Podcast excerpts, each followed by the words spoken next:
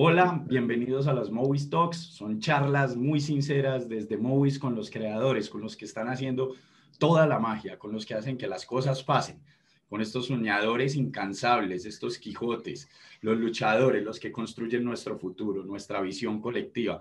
Realmente son los que jalan hacia donde va la humanidad.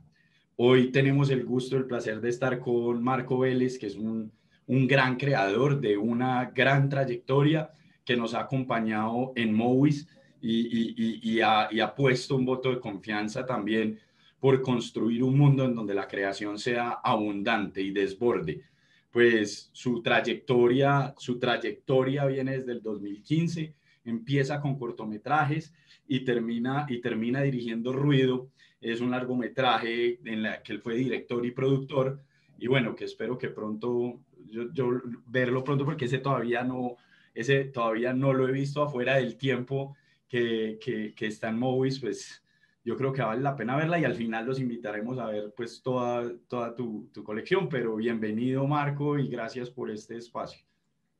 No, Alejo, eh, muchísimas gracias por, por, invitarme, por estar, por, por, estar aquí hablando con, con vos y con toda la comunidad de, de Movies y, y ver qué, qué podemos charlar y qué podemos ver de este, estado del cine en el que nos encontramos actualmente, ¿no? Que, está cambiando eh, completamente, creo que semana a semana, ya ni siquiera es meses o años, sino que ya estamos hablando de semana a semana y cómo nosotros tenemos como que, nosotros los creadores independientes nos tenemos como que adaptar a estos cambios, ¿no? Sí, yo creo que de todas maneras, y aquí hablando de creador a creador, soñador a soñador, yo quiero empezar por por el lado personal, antes de entrar a ver todas estas cosas que, que están pasando en el mundo y cómo, cómo hoy nos tenemos que transformar.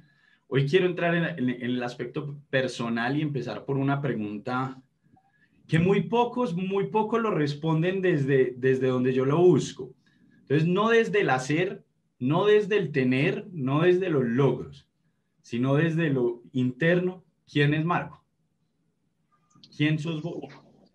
Eh, creo que esa es una pregunta que todavía me estoy replanteando. Creo que eh, día a día, año a año, película con, con, con película, yo siento que, que a través de, de del arte que, que, intento hacer, pues intento buscar em, quién soy yo, quién, quién eh, qué temas quiero, quiero hablar en ese momento. Siento que las pelis son como pequeñas, pequeñas cápsulas de tiempo de, de uno, de lo que uno estaba interesado, lo que uno pensaba en cierto momento, y, o que refleja como, eh, ya no sea solamente tus opiniones, sino también sentimientos que de pronto estás teniendo en ese momento. Entonces, ¿quién es Marco? Pues este, diría que es una colección de, de películas en, en, mi cabeza y en mi corazón y en, y en mis manos que hace que, que, me definan a mí un poco. No, no, no sabría cómo escribir de otra manera quién, quién soy yo, eh, porque creo que me psicoanalizo mientras hago mis, mis propias pelis. Entonces, em, es como cuando uno dice que si odia a los personajes eh, de las películas que uno hace, uno nunca los puede odiar, uno todos esos personajes tienen un poco de uno, hasta los más malos que, uno escriba o, dirija. Eh, entonces, pues, eh, creo que, a través de mis películas intento contestar esa pregunta que, me estás haciendo. Entonces, vamos, vámonos por esa línea y metámonos por ese lado. Entonces, definiéndonos como un mundo de películas en, el, en la mente y en el corazón. ¿Cuál es tu película favorita? ¿Cuál es mi película favorita? Bueno, madre. Em, esa es una pregunta muy, muy cool porque creo que siempre, siempre va cambiando dependiendo de cómo me sienta. Em, últimamente, si me hubieras preguntado hace unos 10 años, te hubiera contestado que Fellini 8 y medio. Em, te hubiera contestado esa que esa era mi película favorita. Si me hubieras hablado, no sé, otros 8 años, te hubiera dicho que 2001 de Kubrick o, Barry Lyndon, dependiendo de cómo me sienta en el día. Em, o, The Shining, bueno, muchas películas de Kubrick creo que estarían en esa lista. Pero últimamente, em, estoy yéndome más por un lado mucho más, estoy como redescubriendo un poquito como ese principio de los noventas, eh, otra vez, especialmente el cine americano de los no, eh, principios de los noventas, antes de que se volviera como el, el, negocio, el boom de Sundance y, que todo el mundo queríamos, queríamos ir a vender nuestras películas a Sundance. Em, antes de eso, pero creo que últimamente estoy muy, como muy fascinado y la he estado viendo varias veces, es Sex, Lies and Videotape de, de Steven Soderbergh y, y Slacker de, de, Richard Linklater. Creo que esas dos pelis últimamente me, me tienen un poco como eh, captivo, como que las pongo y, y, las tengo, no sé, no, no, me puedo desconectar, lo cual creo que a todos nos pasa ahora con, con tanta, eh, con el celular en la mano y no poder ir a salas de cine, pues creo que no nos podemos como desconectar del mundo real para ver una peli. Em, esas pelis completamente me, me meten en, en, el mundo en el que están y, y siento que son ahorita mis películas como favoritas y, y, que ojalá pues alguna de, mi, de, mis pelis en toda mi carrera ojalá se parezca en algo, o sea, por lo menos sean tan significativas como, como esas, o por lo menos que uno diga uno está orgulloso completamente de, de esas pelis. Y son pelis muy pequeñas, pelis que, que, que, podemos como lograr nosotros. Si digo 2001 o, o, no sé, este, Star Wars o alguna cosa así, pues creo que está como muy lejos de, de lo que podemos lograr y eh, me gusta más como mira, tirar para, tirar para mí, para lo que nosotros podemos lograr, que es más en términos de historia y, y tratar de captar algún sentimiento que se está sintiendo en ese momento. Hay, hay por ejemplo, entonces ya hablando de este tema, si la historia de la vida de Marco la, la fuera a interpretar un actor y la fuera a dirigir un director, ¿qué director y qué actor sería? ¿Quién te interpretaría? ¿Y qué director dirías vos sería el propio para dirigir tu vida? Wow. Em, eh, wow. Em, actor, actor no tengo ni idea. O sea, la verdad, ojalá fuera. Eh, uf, no sé, ojalá fuera una, una. Usted dice, ahorita me olvidé el nombre de la peli, pero usted dice una peli de que es sobre Bob Dylan y como que son diferentes actores y diferentes personas, en verdad son hasta personas diferentes. En una es un niño afroamericano, si no estoy mal, en otra es como Kate Winslet, no, no es Kate Winslet, es, eh, ah, madre, es, eh, no, tampoco es Tilda Swinton. Eh, es una mujer, hace Bob Dylan. Pues yo sí me gustaría como que fuera algo así como que no fuera completamente como, ah, es Leonardo DiCaprio o Brad Pitt el que debería ser mí. Em, sino como que ojalá fuera un actor que no conocemos, ojalá fuera alguien completamente eh, nuevo y que podamos como perdernos un poco, un poco en, no, no, me interesaría que fuera como algún, o bueno, puede ser Idris Elba si, si, eh, eh, si no le, si le interesaría ser yo. director, sí, claramente así, ya lo he pensado porque ya me hicieron esta pregunta en algún lado. Así es, I'm Not There de, de Todd Haynes, es esa peli que te hablaba. Y eh, Steven Soderbergh sería, sería bastante interesante que hiciera mi vida también. Eh, especialmente el Steven Soderbergh de último, que le interesa hacer más pelis de género y que ha encontrado como algo por, por ese estilo. Pero, por ejemplo, yo soy súper fan de una peli que más o menos nadie, nadie la vio o, eh, o, nadie le interesó que él hizo, que es, que es la de Che con Benicio del Toro. Eh, a mí me fascinó como el trato como ese personaje en términos de biografía, entonces pues creo que ahí estoy, creo que algo sería así, aunque no sería el Che claramente, sería una película mucho más aburrida, creo que sería como Adaptation. Pero venga, entonces voy a seguir por esa línea, vamos a ir metiendo, pues la idea no es llegar pues a lo profundo de la psiquis ni, ni, ni destapar tu subconsciente, creo que eso ya lo haces con las pelis, pero si, si pudieras invitar un personaje histórico, vivo o muerto, a una cena en tu casa, ¿a quién invitarías? Eh, uf, hay mucha gente, creo yo, para, en esa lista, pero que como en el cínico para que quedemos en esta, en esta charla, sobre esto. Y últimamente eh, diría, me interesaría mucho porque estás hablando de una cena y estoy imaginando que no sería una cena entre solamente él y yo, sino, o ella y yo, sino con más gente, entonces este, le daría la responsabilidad de entretener un poco a la gente con la que estamos en, en esa cena y, y, sería claramente Orson Welles. Creo que um, sería muy, muy cool eh, escuchar a, hoy en día a, Orson Welles de qué piensa de cómo estamos en, en, el cine y no solamente en el cine, sino en el mundo, sería bastante eh, interesante escucharlo. ¿Y si no es del mundo del cine? Uf, si no es del mundo del cine. Madre, esa sí está, esa sí está más, está más complicada. Eh, que tenga que definir a uno. Eh, no, no, no, no te tiene que definir, simplemente con quién te gustaría tener una, una comida y decir, pucha, tengo muchas preguntas, me gustaría aprender de esto. ¿Quién sería? Eh, siempre, a mí, a mí, siempre me parece interesante, eh, especialmente porque estoy leyendo el libro, por ahí lo debo tener, eh, la biografía de, bueno, las memorias o como lo quieran llamar de, de Barack Obama.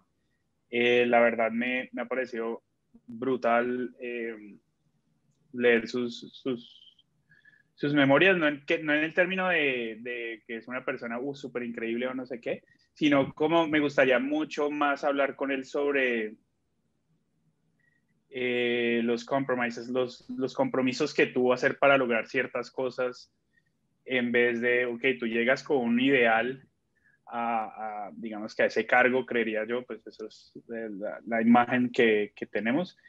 Y bueno, pues puedes lograr tanta cosa porque te toca estar negociando todo el tiempo, bueno, yo doy esto, vamos, encontremos un punto medio. Y siento que eso se parece mucho como, ok, a la vida real, pero es como literalmente es, ok, es hacer una película, siempre estamos como negociando todo. Eh, a la vez, entonces como que podemos decir, ok, a esta escena le puedo dedicar más tiempo, a esta escena toca hacerla mucho más eh, eficiente, entonces es como ese, como ese quote, esa, eso que dijo David Fincher alguna vez, es como teníamos cinco planos eh, pensados para esta escena y tenemos el tiempo para hacer solo dos. Entonces, em, siento que, que, hablar con alguien que no esté dentro de nuestro propio medio, también hablar de esos compromisos, que eso sí deben ser ok, digamos que mucho más importantes. Em, Tiene un pequeño impacto en el resto de la humanidad. no más, no más un pequeño impacto. Y, y como esa bipolaridad, especialmente extremista, cuando digo extremista es que los dos polos americanos de políticos son muy, muy, muy lejanos entre sí.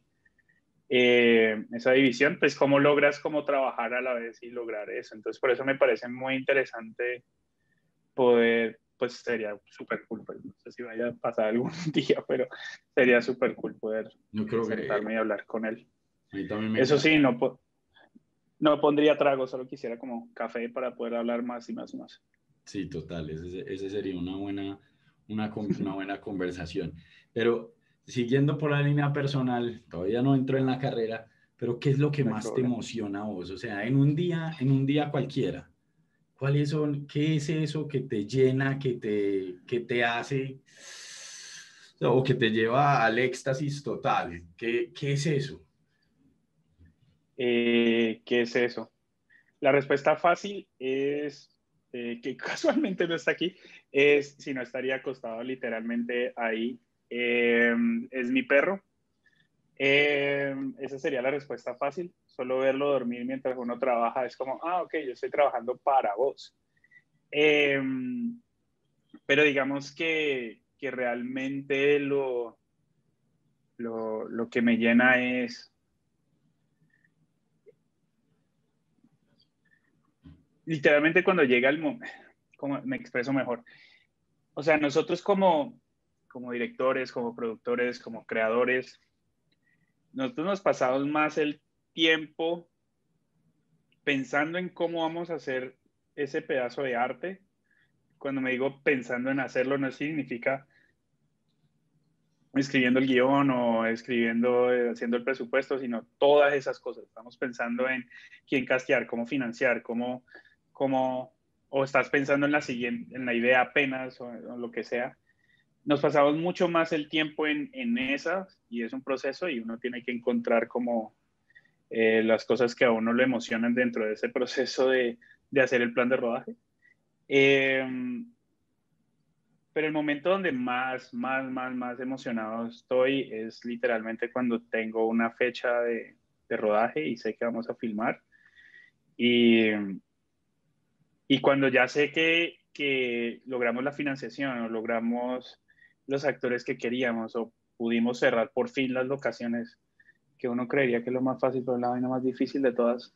Em, eh, cuando eso pasa, cuando ya siento como que, aunque mi, mi desorden obsesivo compulsivo no me deja estar como disfrutar el momento, em, siento que es como en ese momento que estoy, estoy más feliz. Cuando estamos en el set y estamos rodando y estamos, em, ese momento entre acción y corte para mí es, es puede sonar muy, muy, como muy bobo, pero es como para esto siento que estoy aquí en, en la tierra, ser el, poder, ojalá expresarme con, con, con, este medio, poder este, describir un sentimiento, hacer sentir a otra persona o pensar o ponerle una idea o asustarlos o lo que sea que estamos haciendo, entretenimiento en cierta manera.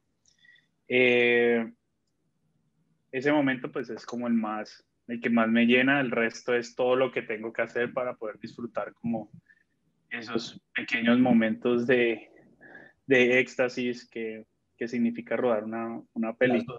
Sos, un set junkie. un poco, sí. Te da, te, da, eh, te, da, síndrome de abstinencia después de rodaje. sí, bastante. No, cuando terminamos de rodar estoy, primero que todo termino muy, muy exhausto eh, especialmente porque yo estoy haciendo la, la foto también de la, de la peli. Entonces quedo muy, muy cansado emocionalmente, físicamente. Y yo edito las noches cuando terminamos de, de rodar. O sea, cuando, ellos, cuando cortamos el día o terminamos el día, eh, mientras todo el mundo está como recogiendo las cosas, yo estoy comenzando a editar lo que rodamos en ese día.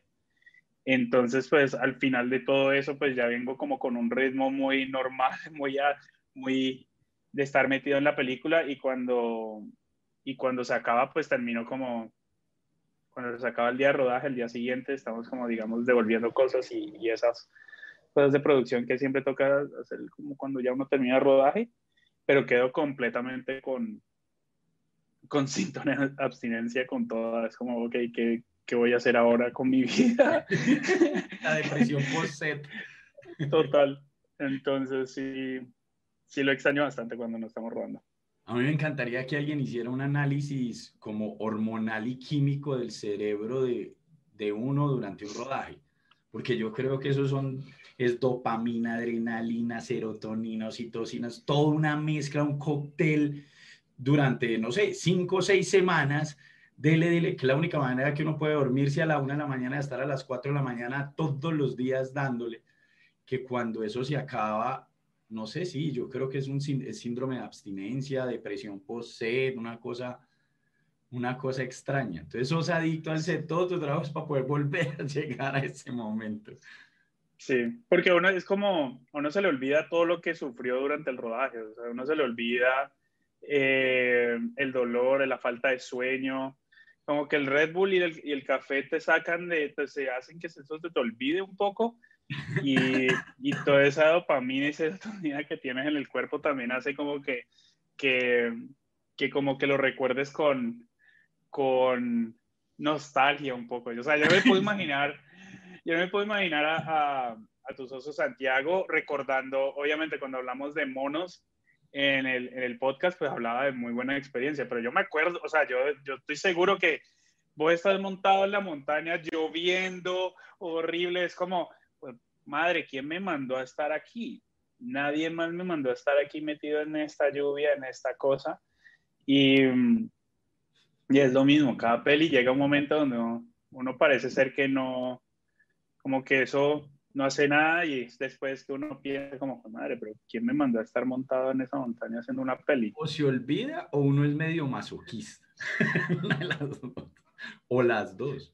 Una mezcla. Creo que, creo que las dos Eh, creo que es una mezcla de las dos, sin duda, porque si no, eh, no, pues es como esa, esa cosa de poder conquistar un poco. Por eso nos gustan tanto las películas de, de guerra, ¿no? Cuando el, el, batallón, el coso, el Saved Private Ryan tiene que lograr como un objetivo, pues lo, cuando logras ese objetivo, pues el proceso fue como, ah, es parte de lograr ese objetivo. Entonces nos gusta, es, sabemos que tenemos que pasar por estas, digamos, dificultades para poder llegar a lo, queremos, lo, lo que queremos lograr. Solo que lo que nosotros queremos lograr es un poquito más no solamente terminar un rodaje, pues que eso obviamente lo celebramos bastante, pero y terminar el rodaje vivos, sino eh, queremos lograr algo eh, que teníamos en nuestra cabeza y colectivamente el grupo de gente con el que estamos haciendo lo tiene en su cabeza y ojalá pues podamos expresar lo, lo que queríamos expresar, ¿no? Pero sabes que es muy chistoso, porque yo también pues tengo muchas metáforas de, del mundo del cine y del, mundo del emprendimiento con el ejército, con lo que es trabajar con una, frente a una misión en los ambientes más hostiles, con todo en contra, y aún así seguir adelante y no dejar, o sea, casi que ni hay tiempo para mirar hacia atrás, no hay tiempo para buscar culpables, no hay tiempo para nada, es una actitud de avanzar, avanzar, avanzar, avanzar, avanzar, avanzar y lograr lo que tenemos que lograr con obsesión y eso es, eso es muy bacano. Y, y a veces yo deseo que, por ejemplo, esa, esas actitudes y eso que nosotros aprendemos de, del mundo pasara, pasara como a otros aspectos, porque el mundo real no es así. El mundo, el mundo real va a otro ritmo, el mundo real, en, en, cine todo el mundo sabe que durante tres, cuatro meses perdió la familia, perdió, o sea, chao. Y la única misión es esta, y es lo único que importa. Eso, eso es muy extraño. Yo digo, solo pasa, creo que en el cine y en el ejército. Sí, o sea, yo, está, yo, una vez estuve escuchando, creo que, creo que se la va a robar a Soderbergh porque creo que fue el que lo dijo. Eh, el cine, contando también como, digamos, el ejército, o los, eh, digamos, sí, el ejército, eh, somos los únicos que trabajan, bueno, los únicos, pero digamos que son de las pocas profesiones que se, que trabajan en pos de algo. O sea, todos estamos trabajando en pos de la película, ¿cierto? De lograr esto. Entonces, todos estamos poniendo nuestro grano de arena para, para esto. Nuestro, en el mejor de los casos, aunque sabemos que eso no es así en todas las películas y en todos los proyectos, pero todos dejamos como nuestro ego a un lado, ¿cierto? Dejamos nuestro ego a un lado para servir. Eh, esta película, el post de lograr la, lo que queremos lograr con la peli. Lo, que vos, lo que vos decís es totalmente cierto. Si pudiéramos llevar todo esto a la política, pues sería la vaina más increíble del mundo, sería algo fantástico, pero es como lo que vos decís, todos estamos trabajando en, en sirviendo a, a, la película o lo que todos creemos que debe servir a, a la peli con alguien en la cabeza que, que al final toma como las decisiones. Allá, es a donde voy, porque digamos que el, creador lo que hace es, pues obviamente basado en sus propias necesidades y en su propia búsqueda, construye un ideal, ¿cierto? Y alrededor de ese ideal tiene que lograr que miles de personas, millones de personas, empezando por Crucas, por todos, se enamoren de ese, de ese propósito, de esa historia y vean que su propósito de vida personal también conecta. Entonces, lograr esto para que mi búsqueda personal también se dé a través de esto. Entonces es como una bola de energía colectiva que recoge los sueños de tanta gente, que es, diría yo, una de las fuerzas más poderosas que hay en el universo. Diría yo, cualquiera me va a decir loco o, o, lo que sea, pero yo creo que eso coger, porque es que suma el tiempo que lleva una película, la gente, las esperanzas, los sueños, toda, toda esa energía de todas esas miles de personas y resumirlas en, pues, en, en, en, en ruido, en una palabra. La carga que eso tiene es tan grande que, que, yo lo que creo es que la motivación inicial del creador, el que la escribió, el que la soñó, el que, el que la tiene ahí, tiene que ser tan profunda y fuerte para que ese efecto se dé que simplemente llevarla, tenerla realizada, ya es una odisea en sí misma. Y, es, y, es, y es una cuestión de, de un valor tal que creo que la sociedad hoy no ha entendido qué es lo que, cuál es el valor que hay. Pero me voy a devolver, ya que lo has hecho varias veces, ya que has logrado reunir todas estas energías, todos estos sueños y estos propósitos, todas estas cosas para que el mundo se, se impregne. ¿Por qué? ¿Para qué? ¿Por qué? ¿Por qué quieres hacer eso? Mira que últimamente me he estado preguntando, no es porque estoy depresivo ni nada sobre o el diciembre, eh, pero siento que, o sea, yo ya llevo, nosotros llevamos cuatro pelis, o sea, yo llevo cuatro pelis, eso se lleva más, pero yo llevo cuatro pelis dirigiendo ya cuatro pelis que son afuera del tiempo, que salió ya y está en la, plataforma. Eh, Ruido, que es la que va a salir ahorita a principios del próximo año. Eh, psicosexual, que es la que literalmente estaba terminando mientras estaba hablando con vos. Y eh, Tiempo Presente, que es la que acabamos de rodar justo cuando se acabó la cuarentena obligatoria, bla, bla, bla, con los 15 apellidos. Em, y cada película me pregunto, cada vez me pregunto más como, ¿y por qué estamos haciendo esto? O sea, al principio, va fuera del tiempo fue, no hay no sé, uno no se pregunta eso, un ruido y psico. Eh, comencé como a decir, pero si este es un tipo de pelis que quiero hacer, que sí son. Eh, y cuando ya hicimos tiempo presente, que fue ahorita, hace unos meses, literalmente los dos días o tres días antes era, ¿por qué carajos la gente va a ver esta película rara en blanco y negro? Eh, muy inspirada como en, en esas pelis iniciales de los 90 y con cosas de los 60 en la, de la Nouvelle Vague. Nadie sabe y nadie ha visto Godard porque les va a importar o sea, nosotros hemos visto, pero ¿cuántos somos nosotros? Eh, somos, yo estoy hablando del público en general que va a terminar viendo la peli. Eh, ¿Por qué importa? ¿Por qué? Y no solamente por qué importan mis pelis, por qué importa el arte, más que, más que eso, más como por qué carajos tenemos que crear, por qué tenemos que contar historias. Y, y la verdad siento que que es de las pocas formas que, que la humanidad, especialmente en el cine y pues digamos que en, las otros, en los otros artes también se puede lograr sin, sin problema, pero digamos que en, en, el que a mí me gusta, el medio audiovisual, eh, siento que es la forma de conectar o poner la gente de la mejor manera en los zapatos del otro, de tener una experiencia completamente diferente a su vida, de poder representar a través de estos, de estos actores que se visten de ciertos personajes y los hacen reales, poder como expresar cosas que nosotros que nosotros sentimos, que nosotros queremos decir, que nosotros hemos encontrado, que no solamente se trata sobre, por eso me gusta, por eso cuando te comentaba, estaba como me gustaba, últimamente me gusta mucho Sex Lies Videotape y, y Slacker, son historias muy, muy pequeñas, o sea, son o sea, nadie está salvando el mundo de la invasión de alienígenas, eh, para no citar cierta película grande. Y, eh, pero... con Orson Welles, no. Sí, literalmente.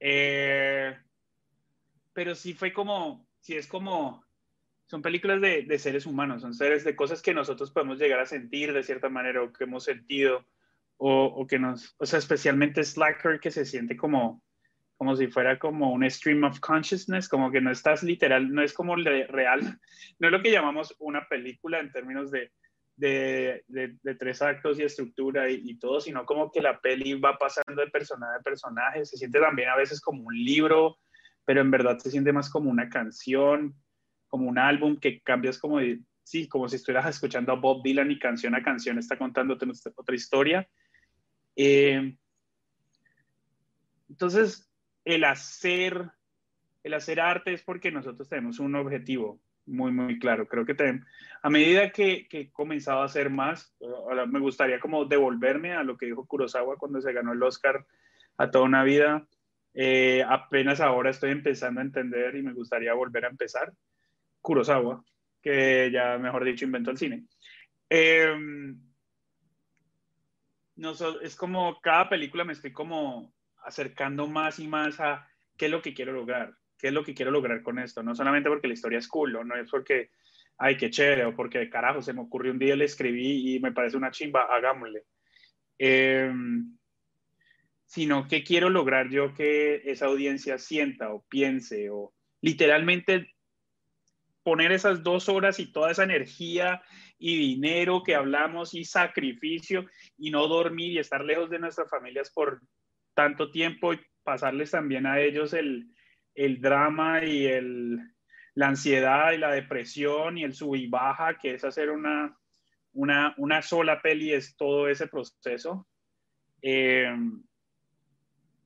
es poder destilar y decir, mira, yo lo que quiero lograr con esta peli es, ojalá, hacerlos reír, hacerlos pasar un buen tiempo, hacerlos eh, entretener un tiempo, que olviden sus problemas y se ocupen de los problemas de otro por unos 90 minutos o dos horas. Y, y ya, y después de eso como que se rieron un rato, socaron dopamina, serotonina, y como que vuelven a sus problemas de la vida normal. Eh, o los quiero entretener con como un ruido, los quiero entretener con una historia de suspenso a lo Agatha Christie y, y quiero que te estés preguntando todo el tiempo y ejercitando un poco como el cerebro, digamos, quién fue el que hizo este asesinato. O ves tiempo presente y estoy literalmente intentando contestar esta pregunta de por qué hacemos arte, por qué estamos que cual, por cierto, la peli no la va a contestar porque eso es imposible de contestarlo, pero, pero de por qué, de, siento que, o sea, esa pregunta va a llevarnos a otro tema que seguramente vamos a ir ahorita, pero si me hubieras, preguntado cuando vi la presentación tipo Comic Con slash Apple de Disney hace una semana, creo que fue la semana pasada, eh, si le hubieras preguntado a Marco que tenía 13, 15 años, estaría fucking emocionado de que hay como 20 nuevos programas de Star Wars eh, y 30 más de Marvel. El Marco de ahora de 36 años dice, mierda. O sea, chévere. O sea, no te voy a mentir, cool. No sé si me los vaya a ver todos.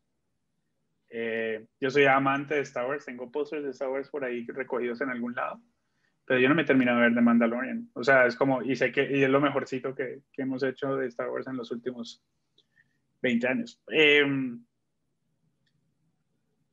siento que hemos vuelto tanto como, o sea, nos ha ido todas nuestras experiencias humanas mucho hacia ese lado de entretenimiento de buenos y malos, porque esas son esas historias, estamos sinceros, son simples en términos de, de ambigüedad.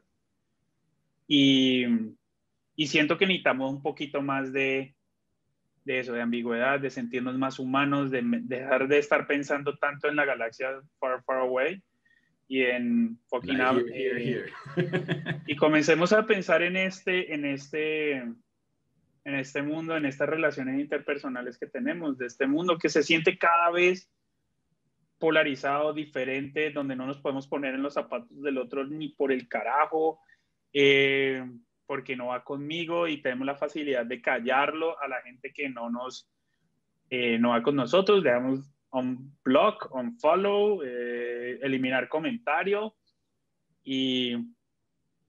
Ok, sí, no, obviamente sí, sí, se fue exactamente. Entonces, si nosotros, si, si no comenzamos a hacer más pelis que hablan, cierto, de tener personajes como en Slacker que son súper verbales o en Sex Lies and Videotape que están contando literalmente lo que sienten a un man con una cámara, eh, con una cámara de VHS.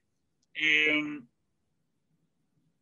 y nos centramos cada vez más, más, más en películas o series o cosas muy, muy sencillas de, de historias. Eh, creo que no sé, no sé dónde vamos con, para dónde vamos con, nuestro medio. Pero la pregunta, o sea, y ahí sí es como súper cambeliano, pues. es, la, al final son es la misma historia contada con mil caras diferentes. O sea, el ser humano, eso responde como a una necesidad de búsqueda del ser humano. Entonces, claro, yo entiendo que a todos en nuestra juventud, nuestra, la, relación con Transformers, con Star Wars, con... era una. Y nosotros estábamos viendo esas historias por primera vez. Mi papá, mi papá le encanta el cine ruso, le encanta el cine, el cine, bueno, de otro, le encanta otro cine y yo no lo entendía. Hoy a mi edad, uno busca ese tipo de historias más intimistas, más profundas, pero porque siento que conectan como con la búsqueda interna que uno tiene en el momento. Total. Tú a los 36 ya estás mirando más para adentro que para afuera. Sí. Pero a los 26 estás mirando es para afuera. Ah, sí, total. Yo, yo creo que las dos, las dos cosas conectan y es parte de la búsqueda de la y, y, y de crecer y madurar y bueno y todo lo Ojalá. que y haber aguantado golpes en la vida y haberse librado o por lo menos saber que está en una lucha consciente con el ego todo el tiempo. Exacto. Creería yo. Pero ahí voy es, ¿por qué está esa necesidad de contar? O sea, ¿por qué esa necesidad de que los demás vean? ¿Por qué esa necesidad de que los demás sientan, se rían? ¿Por qué? ¿Dónde está la importancia tuya de que eso sea así? ¿Por qué? Creo que en parte, creo que en parte, y esto, esto sí es bastante, creo que creo que todos nosotros los que somos directores, actores, eh, guionistas, o sea, que hacemos arte de alguna manera, tenemos un poquito de narcisismo dentro de, nosotros. O sea, sí siento que es vital, si no, no, lo haríamos. Eh, siento que ahora todos en el mundo tenemos eso si estamos en redes sociales. Em, pero, em, pero gracias a ese narcisismo bueno, lo voy a llamar de cierta manera, eh, nos dice, mira, yo, yo siento las cosas de esta manera, yo quiero expresarme de esta manera. Siento que, que el ser humano tiene, lo voy a llamar privilegio, dependiendo de la religión que, que cada uno crea o no crea. Pues, por ejemplo, yo soy ateo, pero digamos que nosotros tenemos un privilegio en este universo de podernos expresar y de podernos comunicar con otra persona.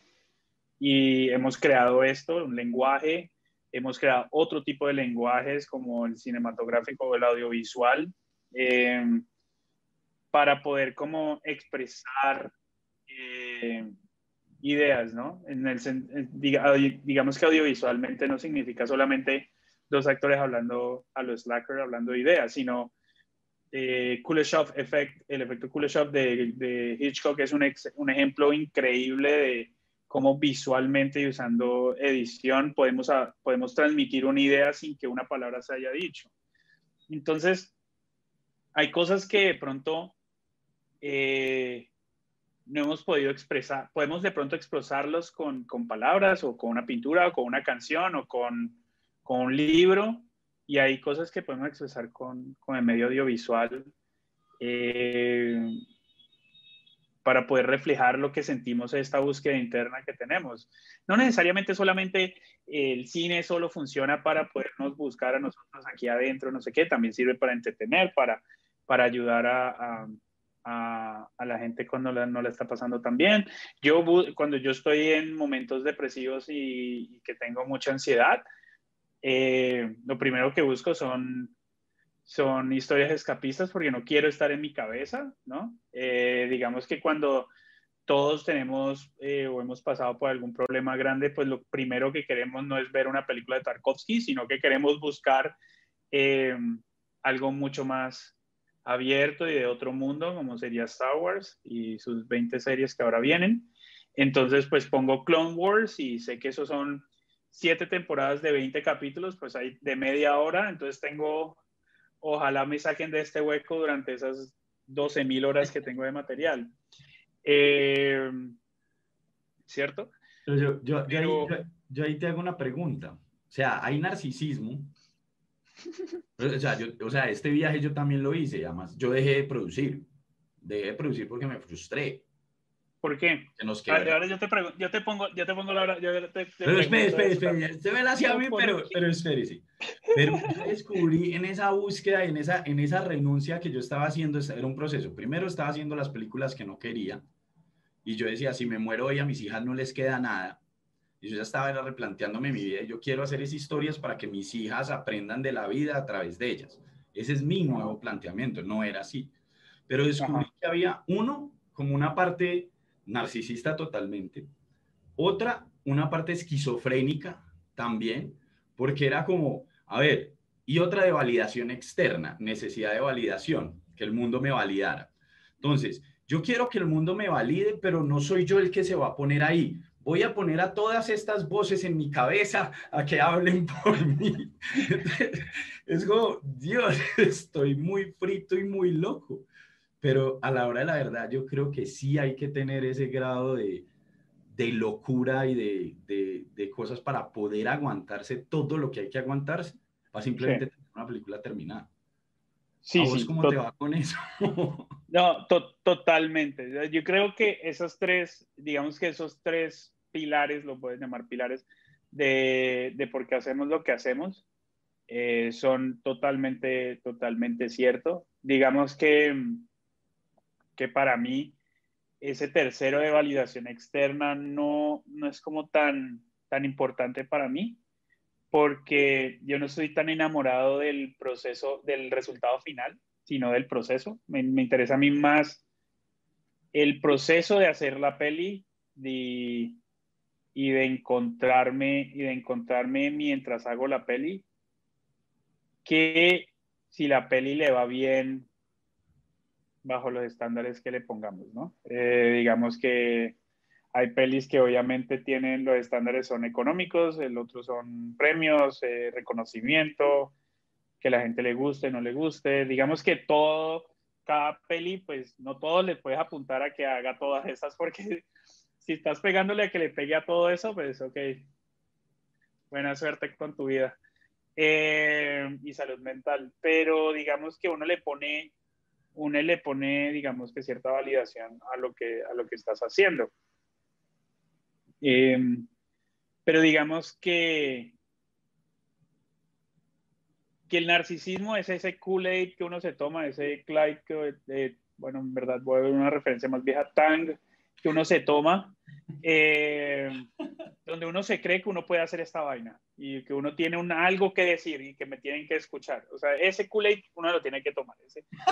Si no, si no, aquí estás como, porfa, ¿será que puedo hablar? No, güey, ve a hablar. O sea, ponte al frente del micrófono y dilo. Entonces, pues en tu forma de decir esto es, es, es, es esto.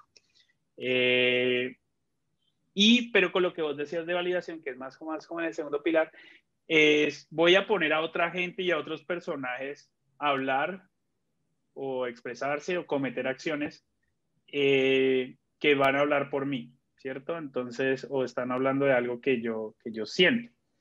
Entonces estás usando como este método eh, de contar historias para poder hablar de, de lo que quieres hablar.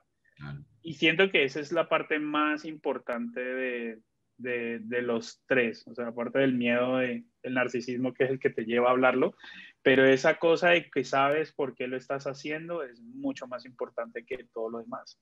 Por eso soy más fascinante del proceso, por eso también hago la foto eh, y edito mis propias pelis, porque sí, yo hago todas esas eh, listas de planos y shotlist y todas esas cosas para preparar como a todo el equipo, pero el día a día es el día a día. O sea, como que yo llego y todavía estamos encontrando la peli con, con, los actores en el día, estoy encontrando que los planos que pensó Marco del pasado no es el Marco del presente que está sintiendo que la peli, no es el Marco que ha venido editando la peli y, le y comienza a escuchar, eh, hablando esotéricamente, la película te habla y te dice que funciona y que no está funcionando.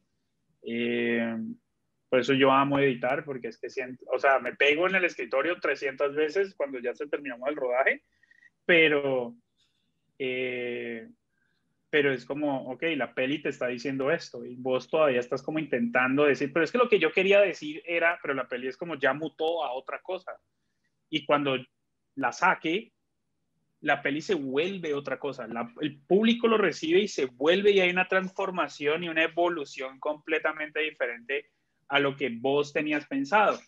De pronto el chiste que más me hizo reír a mí es el chiste que no hizo reír a nadie. Y es y, eh, el mensaje de la peli de pronto vino por cosas que no fue cosas que habías pensado al principio cuando escribiste el guion, pero cuando ya llegaste a la edición y pusiste la música y el score y todo el mundo, te diste cuenta, oh, güey, pero la peli en verdad se trata también de esto. Y porque pues hay muchas cosas de tu subconsciente que se va metiendo.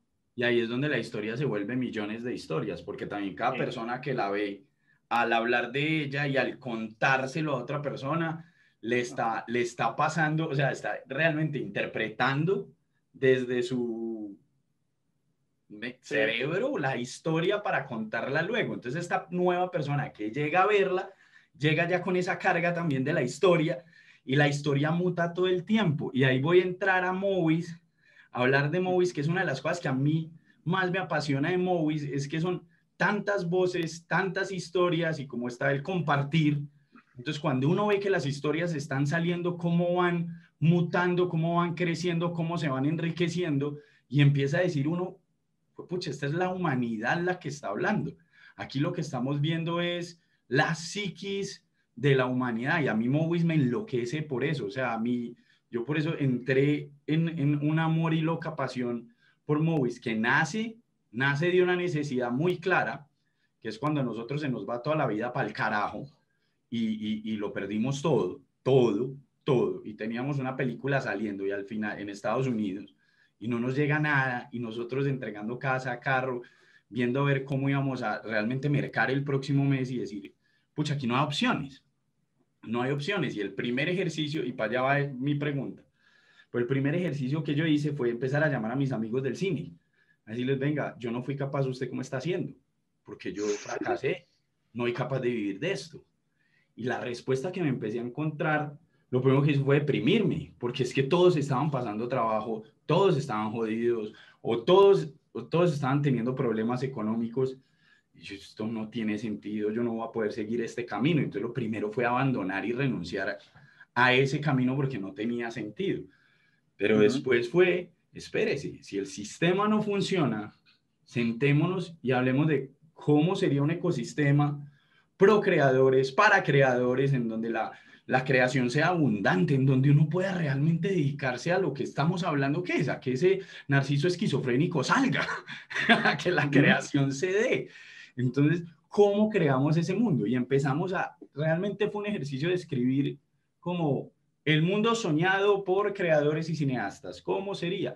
Yo sería el dueño de mis derechos. Si una persona la ve, yo sé quién es, la conozco, me llega la plata a mí o a la gente que, o sea, es justo. Eh, y eh, un montón de cosas, y ahí nace Movies. Y así nace Movies con ese espíritu, nace la necesidad nuestra, que era simplemente una necesidad que reflejaba las necesidades de millones de creadores en el mundo, y ahí empezamos ese, ese camino. Entonces, hemos ido construyéndola y hemos ido creciendo y hemos ido mejorando siempre la mano de los creadores. ¿Cuáles son esas necesidades, Marco, que, que vos tenés hoy latentes y que ves más difíciles de, de, de satisfacer? ¿O cuáles son esas cosas que vos decís, todavía no lo hemos logrado o todavía necesito esto? Mi sueño es que Marco pueda dedicarse a crear y el resto de cosas pasen. Ese es el sueño desde Movies. Y es que sea tu cerebro creando, conectando con todas estas otras mentes, creando libremente y el resto del proceso esté cuidado. Y, y el resto de cosas pasen porque se puede. Pero, ¿cuáles son esas cosas que hoy no pasan o que vos decís, me falta, necesito, necesito todavía esto y no existe o no lo encuentro o no está en la forma que, y no estoy hablando solo de Movies, estoy hablando en el mundo. sí, sí, sí. Eh, mira, antes como de llegar, antes de llegar a responder esa pregunta, así como siempre hablo yo como un stream of consciousness y llego a la respuesta a la, pregunta que me hacen. Eh, mira que yo tuve como una especie de realización muy, muy, muy parecida a la que vos tuviste. Eh, pero digamos que la mía fue más, más conceptual, la tuya la viviste, lo cual es, la, el aprendizaje es mucho más duro, eh, pues queda más pegado. Eh, fue, fue, yo estaba en, en, en, Nueva York, creo que fue, y escuché a Martin Scorsese hablar, y Scorsese contó una historia de Age of Innocence, es la película con Daniel de Lewis, es esa. Y él, la, él no tenía como, como que se le había, como que había prestado su copia en 35 de la peli y, la, necesitaba una copia para algo, no me acuerdo la historia para qué la necesitaba y no importa. Pero la, la, necesitaba, entonces le fue y le preguntó al estudio, bueno, digamos que él mismo no le preguntó, sino su asistente de su asistente le preguntó, y el estudio le dijo, sí, claro, le podemos sacar la copia, son 1.500 dólares, a Martin fucking Scorsese. Eh, y él contaba esa historia, era por otro lado, pero yo la cogí como, madre, Martin Scorsese no es el dueño de sus propias pelis. Digamos que estaba muy pelado cuando lo escuché hablar, tenía como que 25, 26, nosotros nos venden una idea de que nosotros somos directores y hacemos nuestro arte y ya.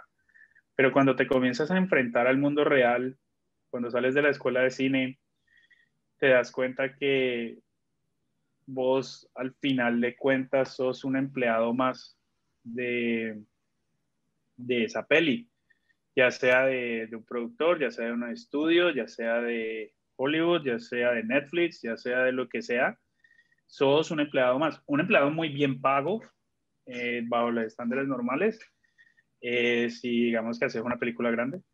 Em, pero eso es un empleado más. La peli es tuya conceptualmente y moralmente. Es como, ay, es mi obra de arte, pero la vino y la financió alguien más. Y cuando quiero un Blu-ray, pues me mandarán uno y gracias, o el link en, eh, en, en, iTunes y, o Apple TV, como se llama ahora y gracias y voy y me pagan como para poder hacerle publicidad a la peli, pero pues al final del día, como vos decís, el que está recogiendo los beneficios de todo esto es el que la financió. Es el modelo económico que nos hemos inventado por mal contados 80, 100 años. Eh, pero igualmente, y ahora sí voy a llegar como a la, a la parte de tu pregunta, Igualmente he notado que esto no solamente está pasando en el cine, sino que está pasando en todas las cosas.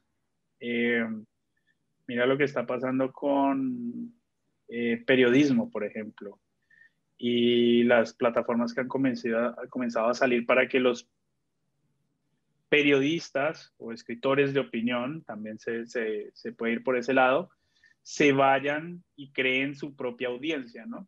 Entonces tenemos Medium, tenemos Substack, tenemos Ghost, tenemos, bueno, lo puedes crear, lo, lo, puedes crear en tu propia página web y, ya, mira lo que hizo eh, los Danieles, es prácticamente un ejemplo colombiano de eso, dejaron de trabajar para, para una revista y que les pagaba, bueno, como dice Daniel Coronel, les pagaba eh, algo simbólico, no sé qué significará simbólico para él, pero, eh, pero tenía una... Muy...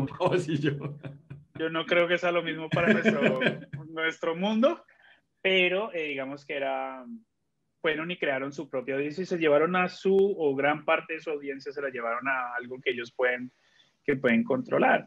Y siento que eso está pasando ahora más y más, como que nos estamos, porque está comenzando a existir una consolidación muy, muy berraca en, especialmente en el cine. O sea, en, yo escribo, yo, yo, tengo un blog, como, como dice Santiago, yo hablo, de, también me gusta hablar mucho del mundo en el que estamos, porque siento que, que el colombiano es muy cínico en la forma de, de, hacer, de hacer cine.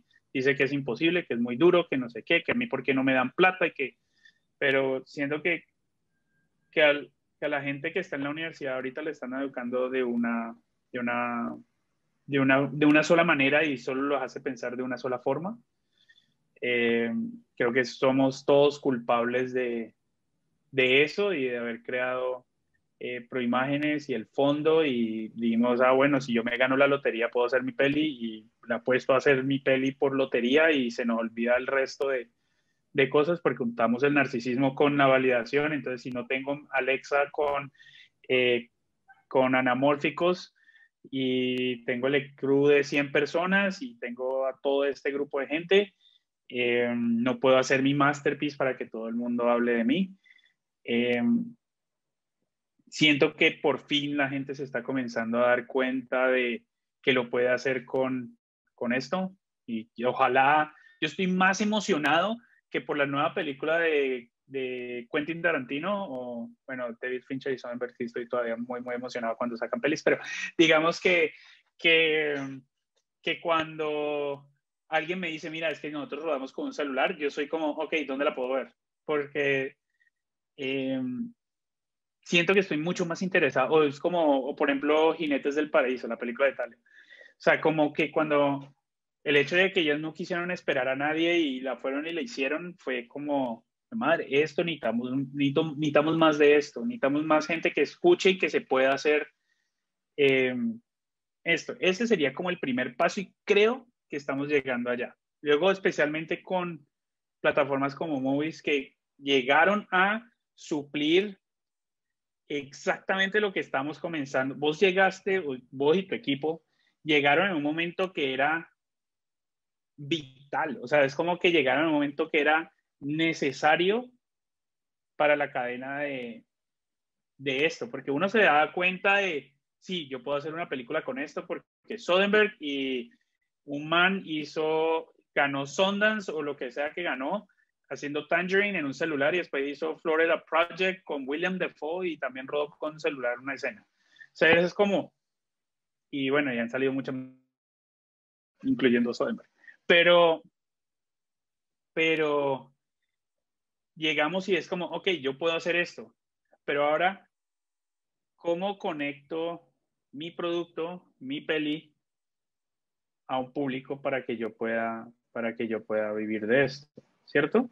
Y existen muchos modelos, y mira, lo vemos, los influenciadores, a la gente le odia decir influenciadores porque solo están pensando en el pendejo que cuenta su vida en cosas, pero eso es lo que todos hacemos en redes sociales, entonces no entiendo por qué la hipocresía, pero, eh, pero eh, han comenzado a hacer cosas muy, muy bacanas, o sea, han comenzado, por ejemplo, si, eso, si no hubieran sido influenciadores y youtubers, nunca hubiera nacido Patreon y hablar de suscripción y de mantener a, a ese creador que te está dando valor a vos. Si te entretiene o está hablando de su vida o lo que se te dé la gana, lo que esté haciendo.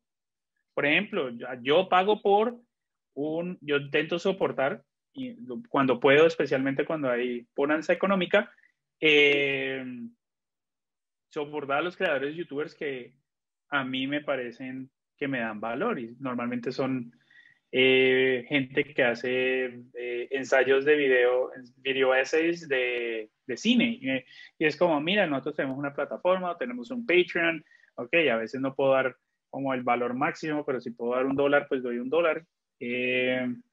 Intentar como, comenzamos a crear esas herramientas en otras cosas, ¿cierto? Para influenciadores, para creadores, para escritores, para ahora nos estamos adaptando de cierta manera y no fue como consciente, no creo que vos te dijiste, ay, pero podemos hacer algo como Patreon, no, ustedes dijeron, vamos a montar una plataforma para que los creadores puedan distribuir su contenido, puedan, eh, no tengan que crearlo desde cero, o sea, yo de, muchas cosas me pagué, especialmente cuando era joven, era creando páginas web para, para otras personas. Y es como, pues madre, el desarrollo que tocaría hacer para poder uno solo crear su propio mundo de video es como, ok, ahorita es mucho más fácil porque las herramientas eran, son mucho más eh, posibles, pero digamos que 2002, o sea, era como, eh, había que escribir mucho código para crear una página. Entonces... HTML vendía. A lo que marca y Java y todo el cuento. Y siento que eso es lo que hemos llegado. Ahora ya tenemos como los medios de, producción y digamos que solo aquí, en hablando de esto, siento que hay un cambio absurdamente grande que no nos hemos dado cuenta todavía, eh, que se trata sobre la financiación de proyectos. Creo que hay algo que no nos hemos dado cuenta todavía aquí, que es muy, muy, que está cambiando muchísimo con todo lo que viene digamos que ese es un tema. Pero hablando en términos de distribución, creo que hay un shift que está pasando muy, muy fuerte en el cine independiente. Y voy a hablar del cine independiente porque el cine de Hollywood la tiene clarísima ya y Netflix se los dijo cómo es. Y bueno, digamos que la pandemia solamente le puso quinta a ese cambio y esto iba a pasar en cuatro años, cinco años, y íbamos a estar en este mundo y todo como Hollywood le gusta todo gradual y a todos nos gusta el cambio de a poquito. Esto vino con toda y pues vemos que Christopher Nolan está remolesto. Em, pero pues, ok, Chris, vuelve a mi mundo. Ok, regresa cuando hiciste Memento y que nadie quería sacar la cine. Otra, volvamos a ese, volvamos a ese mundo donde todo el mundo decía, uy, qué chimba de peli, pero nadie se quería meter la mano al bolsillo para distribuirla en Estados Unidos. Eh, ponte nuestros zapatos ahora otra vez. O sea, chévere, yo amo Dunkirk, yo amo todas las pelis de él, me, me, fascinan, me gustan mucho, pero pues está, él está en, otra, en otros problemas y en otra estrategia completamente diferente a la que nosotros estamos viviendo eh, en este momento. Y siento para responder tu pregunta, no es tanto el problema que tenemos nosotros en este momento, no se trata de tecnología. El problema de nosotros se trata de esta cabecita que tenemos aquí y este ego que tenemos aquí. Bueno, técnicamente aquí también. Pero em, ese es el problema que tenemos actualmente. Ese es el problema que nosotros, porque venimos con tanta carga eh, de cómo se nos ha vendido que tiene que ser nuestras carreras como, como directores y productores. Nos han vendido que tenemos que ganar Cannes o si no soy un fracasado, si no gano Venecia soy un fracasado, si no soy nominado a un Oscar, soy un fracasado. ¿Cómo carajos no me dan plata para mi película? Porque si me daría mi película sería mucho mejor que El abrazo de la serpiente y estaría nominado a un Oscar. Cosas que dichos las he escuchado literalmente de la boca de alguien y entonces... Eh, Joven, me imagino. No, no, yo soy como, ok, o sea, yo no, toda, o sea, no voy a pelear con vos. Probablemente, lo, probablemente lo sea. Pero, ¿y? ¿Y? ¿Y eso qué? O sea, cuando lo logres ya, o sea, ganarte el Oscar es el objetivo de tu existencia, la validación extra, es, es lo que realmente nos tenemos que cambiar y también nos hemos concentrado mucho en eso, ¿no? Eh, y vos lo notas también en otras cosas, por ejemplo, eh, leía mucho, cuando estaba en la escuela de cine, leía mucho American Cinematographer, la revista de American Cinematographer. Y hablan de, no, de todas las cosas cool que hicieron, ¿no? Pusimos 20 eh, Space Lights cuando hicimos Sicario y no sé qué, y, uno es como, uy, marica, pero yo quiero tener todos esos juguetes y no sé qué, porque claro, porque la revista lo que vende son esos juguetes. Obvio. Eh, pero hablamos también de lo mismo. Ah, no, es que yo tuve una peli en Cannes, no hay que bla, bla, y en nuestro cosito para, para hablar y no sé qué decir, uy, no es que le dimos la vuelta al mundo con nuestra peli. Esos son los, comienzan a ser los indicadores de nuestro, de nuestro éxito, que es indicadores dentro de nuestra industria, no es un indicador para el mundo real. O sea, el mundo real, le, la respuesta de la gente es, ah, me gustó o no me gustó la peli. Tal cual. Eh, esa es la respuesta del mundo real. O sea, después le pusimos términos económicos a ese, me gusta o no me gusta, para ver cuánto hizo plata una peli, ¿no? Entonces, ¿cuántos espectadores fueron? ¿Qué texto cuando hablan de espectadores? Hablo de, hablemos de plata, si vamos a hablar de plata, pero no hablemos de 200 espectadores vienen en esta sala y no hablemos de cuánta plata significa esos 200 espectadores, porque si vamos a hablar económicamente, hablamos de económicamente, no hablemos de, plata, no venir, ay, son dos, bueno, la boleta promedio en Colombia son 8.800 pesos, no, es, no vamos a poner a hacer matemáticas. Como, también es parte como de la falta de claridad del medio, como, ah, no, a mí, dígame, ¿cuánto hice, cuánto, con cuánto se va a quedar? Y muéstreme. Sí, exacto. ¿Cuánto del, del 100% te vas a quedar vos? Casi que el 70%.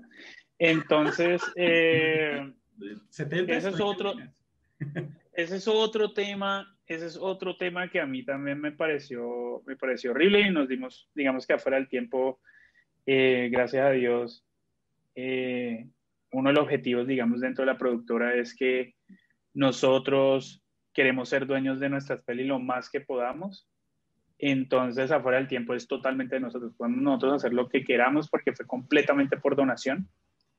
Entonces, nosotros somos dueños de la peli. Entonces, fue como, ves, si mañana a mí se me da la gana de que esté en cualquier cosa, está en cualquier cosa. O sea, nosotros mismos, eh, esa libertad no la cambio ahora por nada en el mundo. O sea, es como si el día de mañana, para pues los que ven esto es como, qué pendejo van a contratar a este man para dividir Star Wars 16.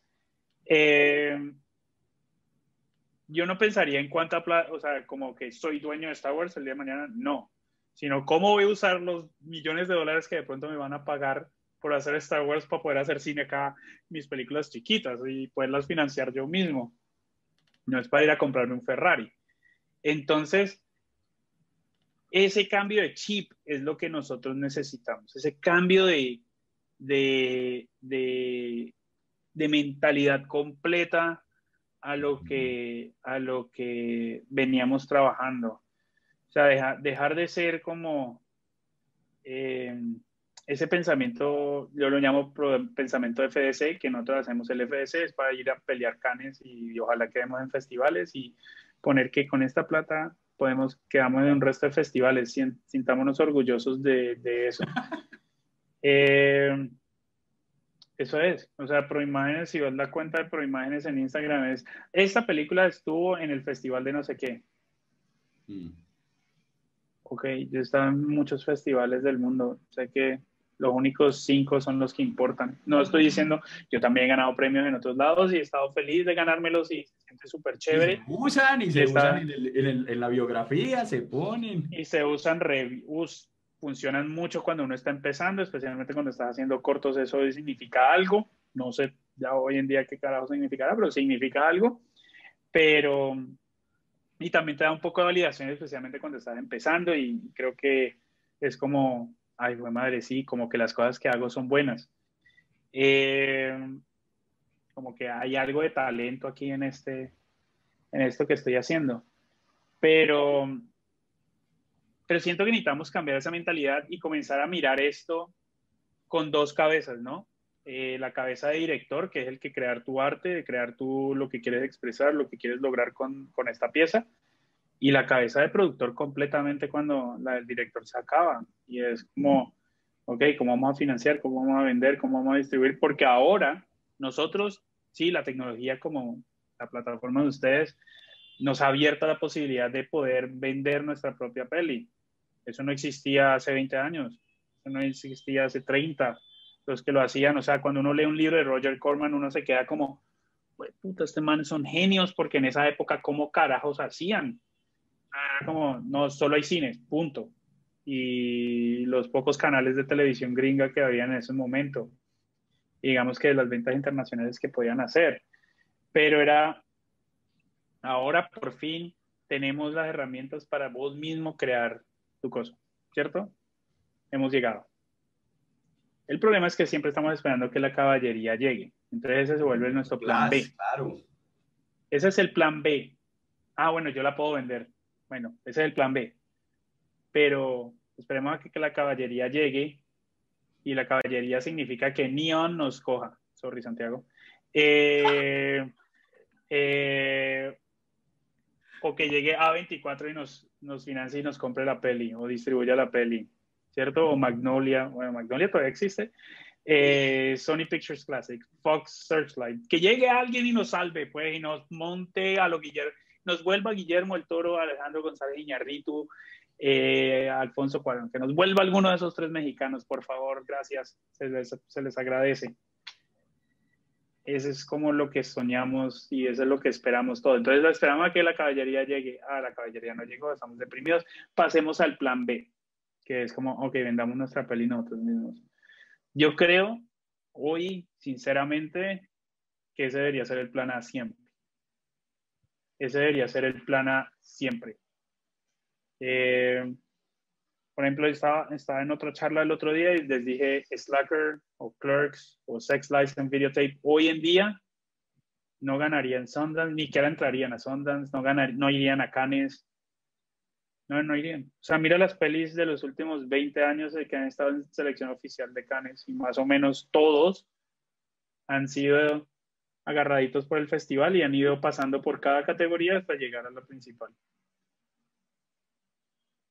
Quentin estuvo en Tarantino, estuvo en selección oficial y ni siquiera vieron la película.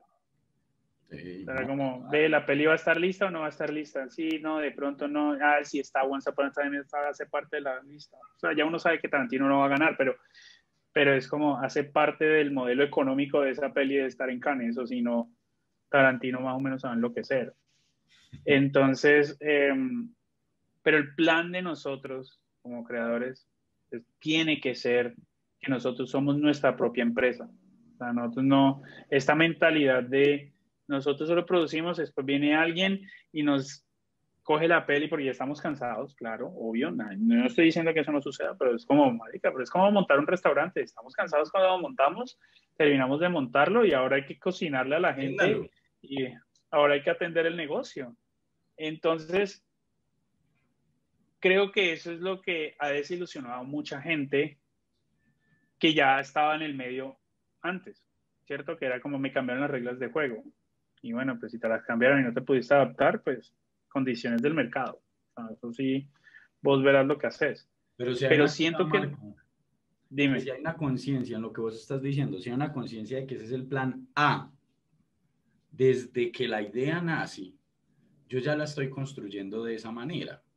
Entonces puedo llevarla al éxito mucho más fácil. Ya sé quién es, o sea, desde el comienzo ya tengo fans, ya tengo seguidores, ya tengo gente con la que estoy comunicándome en el rodaje sigo enriqueciendo ese mundo, a que inviten más gente y cuando ya salgo, tengo a la gente lista que la estaba esperando y que me ayudó a hacerla o me ayudó a financiarla con la campaña que hicimos al comienzo. Y esos mismos que me ayudan a financiarla, crowdfunding, Patreon o Movies Tucan que va a salir, de ahorita hablamos de eso, y, y todas esas cosas, yo, esa es la misma gente que me va a ayudar al final a, a que sea un éxito, pero todo dentro de un modelo donde sí, yo soy consciente de que ese es el plan A, pero es un discurso muy distinto.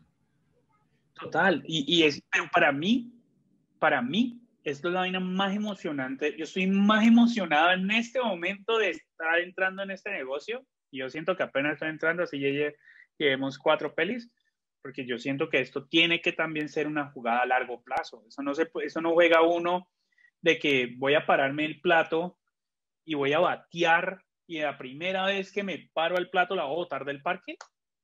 O sea, es ilógico pensar de esa manera y es la forma que nos han enseñado por tanto tiempo. Es como, sí, soy Babe Ruth y la señalo a donde la voy a poner. Y es como, no, el plan ahora es que, para bien o para mal, para mucha gente para mal, para mí es para bien, es que yo controlo mi propio destino. Yo controlo ahora mi propia tienda. Yo controlo o sea, ¿qué más poder me quieres que yo te diga, puedes hacer la peli que te dé la gana? Y sos dueño de esa peli. O sea, la cabeza se te estalla. Porque cuando vos estás haciendo tu primera peli vas a ir a buscar plata, pues si vienes a mí a que yo te dé plata, alguien venga a mí para que yo les financie su peli, que lo cual no hago, para entonces para que no me vayan a escribir. Eh,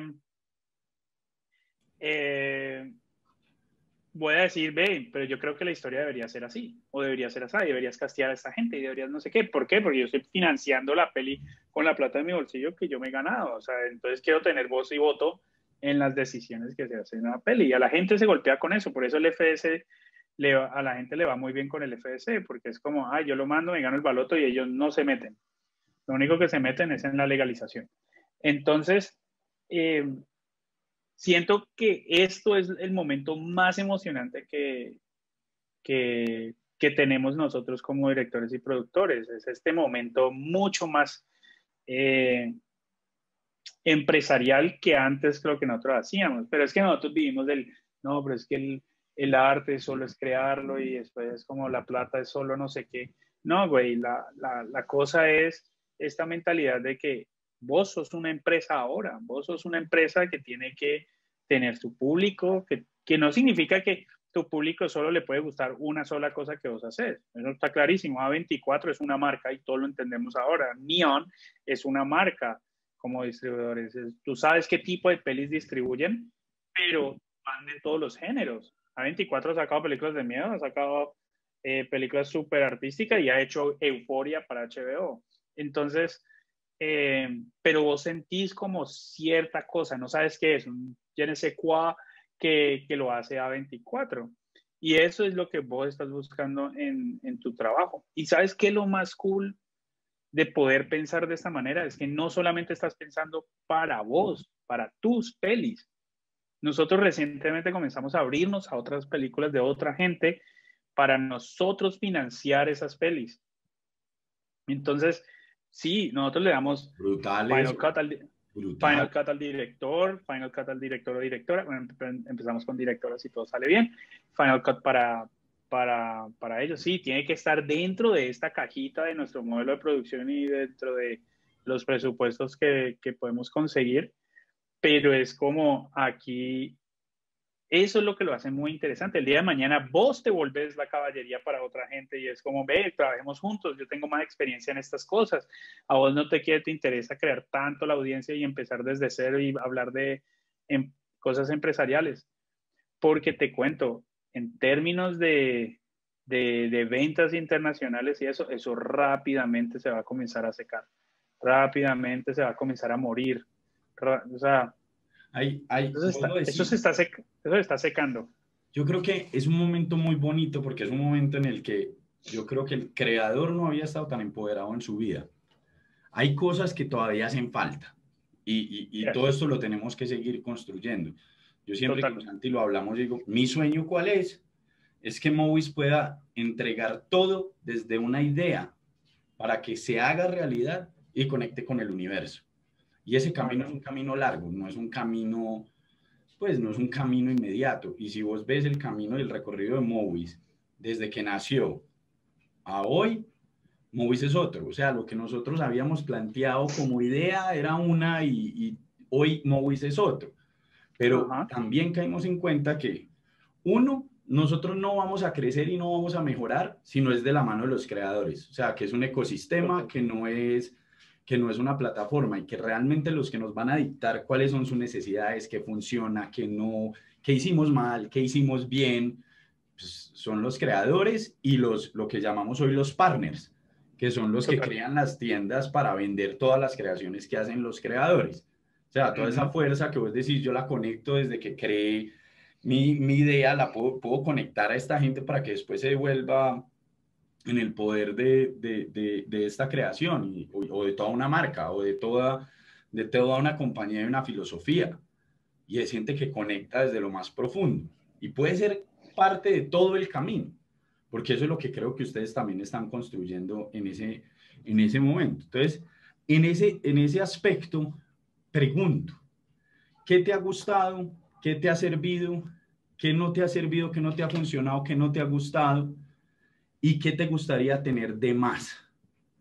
Que así exista en otro lado, vos, a vos te gustaría tenerlo mejor o más fuerte o más cercano o todo eso en Movis. Sí, sí, a mí me parece que, que lo que vos decís es, es totalmente normal que suceda en una plataforma como, siento que el negocio de cualquier cosa siempre evoluciona y es bacano que ustedes siempre estén como buscando buscando cómo actualizar, cómo estar, cómo estar con, con, nosotros en este camino, no es como, porque lo ves en otras plataformas, lo ves muchísimo en, en, otras cosas, que es como, no, nosotros estamos aquí, este es nuestro camino, y lo que ustedes digan, ah, pues si no te gusta, te vas. Entonces, eh, siento que la, pues, más o menos todos los cines, todas las salas de cine, eh, que ellos ponen las condiciones. Pero digamos que donde ellos se ven beneficiados más que, todo, que nosotros. Pero bueno, eso es otro, otra discusión y otras cosas. Em, pero, pero sí he sentido, a mí lo que me gustó, porque yo me acuerdo que comencé a escuchar de, de movies hace, hace unos años y creo que fue en el BAM, uno, creo que el primer BAM que fui o el segundo BAM, eh, creo que tuvieron como un pequeño stand o escuché por ahí la, la idea y, y dije, ok, esta idea tiene futuro, pero todavía no está ahí. Era como, lo sentía como que para esto a algún lado, pero uno todavía no estamos para, no estamos ahí. Em, y siento que ha evolucionado enormemente y se ha puesto como al, al día de donde tenemos que estar, ¿cierto? Eh, ustedes han hecho un, un, increíble trabajo y también creo que, que estuvieron preparados para cuando llegó. Yo siempre siento que cada negocio tiene que estar ahí en el momento apropiado, en el momento justo y pues sucedió en cierta manera el cierre de las salas de cine y, y ustedes estuvieron estaban ahí en perfectas condiciones. Sí, la carga me imagino que ustedes fue de un día para otro del 5 mil por ciento y más o menos casi todos se ven, deben haber muerto porque nunca habían recibido tanto email de soporte y tanto, tanto requerimientos y cosas y vainas y pagos. Y vacaciones de un año. Exactamente. Entonces, eh, me imagino que esa explosión de un día para otro eh, fue Sí, pero fue, no me imagino, ustedes ya venían con, digamos, con cierta operación y de, la nada cae este bloque que es como, fue madre, ahora cómo movemos este bloque si solo somos X cantidad de, de gente en el equipo. En, sin que crezcamos absurdamente mañana y contratemos a 100 personas sin saber si esto va a ser sostenible después de que se acabe esto en dos, tres meses, porque no sabemos qué va a pasar. Yo lo entiendo a la perfección porque pues... Tal cual. Eh, sé, sé, sé, estar del otro lado y también sé estar del lado de nosotros y es como, pero güey, no me estás contestando el email o no sé qué, bla, bla. Digamos que, todos entramos en nuestros pequeños nuestros pequeños mundos, pero sí uno sabe que al otro lado les llegó este bloque y fue rápido el, el costo exponencial de ustedes, porque eh, rápidamente llegó el partner y llegó eh, Babilla o Cinema Paraíso y se montó y se montó con ustedes en este tren y bueno, y movieron una cantidad de contenido bastante grande en la, en la, en la plataforma. Y luego, pues ya el, creo que el punto máximo fue cuando llegó y se montó Cine Colombia y comenzó a montar una especie de modelo, eh, digamos que semanal híbrido raro que ellos estaban haciendo, que nunca lo llegué a entender. Pero, pero pues digamos que, todo el mundo tiene la libertad de hacer las cosas como quiera acá. exactamente. Estoy criticando por solo criticar. Em, pero ellos se montaron y trajeron con ellos un, digamos que Movies no es solo, sino Movies es la plataforma, pero toda la gente y los creadores que están con ella. Entonces, para que todos vayamos para arriba, todos tenemos que subir juntos. Entonces, cuando alguien como Cinema Paraíso se monta con todos nosotros que estamos empezando y estamos muy pequeños, les da una validación a, mm. a la plataforma, ¿cierto? Porque pues está trayendo un público que ellos tienen, que están intentando convertir de su negocio actual a su negocio digital. Eh, que debieron haber empezado hace mucho tiempo antes, sí, pero pues eso ya creo que ya todos hemos escrito y hablado sobre ese tema. Y cuando ya llega alguien tan grande como Cine Colombia, que es un partner demasiado grande en términos de distribución y exhibición, pues entonces la plataforma también se siente beneficiada de tener eh, ese, ese, digamos, ese distribuidor, ese creador, porque de esta manera es creador también, eh, a, la plataforma. Entonces nos trae más público a nosotros, porque eso también, el público que llega a la plataforma también va a descubrir otras cosas que Cine Colombia o Cine Paraíso no están distribuyendo y de pronto encuentran eh, afuera el tiempo y la compran o la alquilan y, y se la ven. Entonces, o cualquier otra peli, pero pues aquí haciendo shameless plug. Eh, entonces creo que eso está muy, muy cool. Creo que ustedes siento que van creciendo eh, ya obviamente a un ritmo mucho más normal otra vez, no a un ritmo exponencial a lo que veníamos como ahorita mes a mes, día a día, que me imagino que lo sentían eh, en su operación, pero ya ahora volvemos como a unos ciertos cierta, cierto movimiento nuevo normal para, para, la empresa. Entonces creo que por ahí, creo que por ahí vamos, vamos bien. Siento eh, que, que, mucho de la, de, la, de la, plataforma como tal, sin entrar a, muchos detalles, eh, funciona muy bien, pero también siento que debería haber un poquito más de, porque lo he escuchado de gente como literalmente es dónde compro, cómo compro, dónde pago. Eh, pues, porque mucha gente, también hay que entenderlo de que nosotros somos internet savvy, o sea, como que sabemos, eh, compramos en Amazon a un clic eh, y compramos a cosas muy rápido, pero hay gente que apenas está entrando a comprar su primera vez algo, una película digital. Nosotros lo compramos hace ustedes lo hicieron, me imagino que un resto de veces en muchas plataformas para entender cómo lo hacían y cómo, en pura investigación de, de, mercado de otras plataformas y cómo se hacía en Apple TV, y bueno, en iTunes en su tiempo y cómo lo hace Google Play, todos lo hacen diferentes de todas las maneras diferentes. Em, qué código usar, qué no sé qué, cómo transformar, cómo almacenar este, este cosa. Y todo eso, todo ese tech que ustedes tienen, nunca he tenido, nunca he sentido que haya algún problema. O sea, tanto en cuando nosotros hemos subido contenido, a como cuando estuvimos, por ejemplo, en el Indigo con ruido, todo salió, todo para, pues me imagino que habrá glitches y cosas como siempre en un evento que tiene como cierta hora, cierta cosa, que no es como lo que ustedes mandaron a hacer desde el principio, sino que fue algo que se fue adaptando también por la, la pandemia. Pero, por ejemplo, cuando un festival se montó con movies, pues eso también abre muchas puertas a, la plataforma y a, y a nosotros. Eh, entonces, digamos que, que, digamos que la gente se, se preocupó un poco más por, pues, no fueron tampoco muchas, pero digamos que que hubo gente que de pronto no sabía cómo pagar y eso, entonces uno tiene que explicarles. Pero lo mismo pasó con, ni que hablemos del Indivo, que eso fue un desorden en forma de pagos y cosas que, que fue muy raro como lo, lo setearon. Pero por ese lado siento que ustedes entienden y van viendo para dónde va la cosa. Siempre están mirando cómo podemos mejorar, cómo podemos hacer la plataforma más sencilla, más cosa, más fácil para el usuario que compra y, y llega a cosas. Siento que es como, literalmente es un botón que dice comprar o alquilar y chao. O sea, literalmente, a mí que soy fan de lo simple, siento que es como bastante, bastante sencillo y han hecho las integraciones que, que tenían que hacer, que es como PC, es vital en Colombia, no todo el mundo tiene tarjeta de crédito.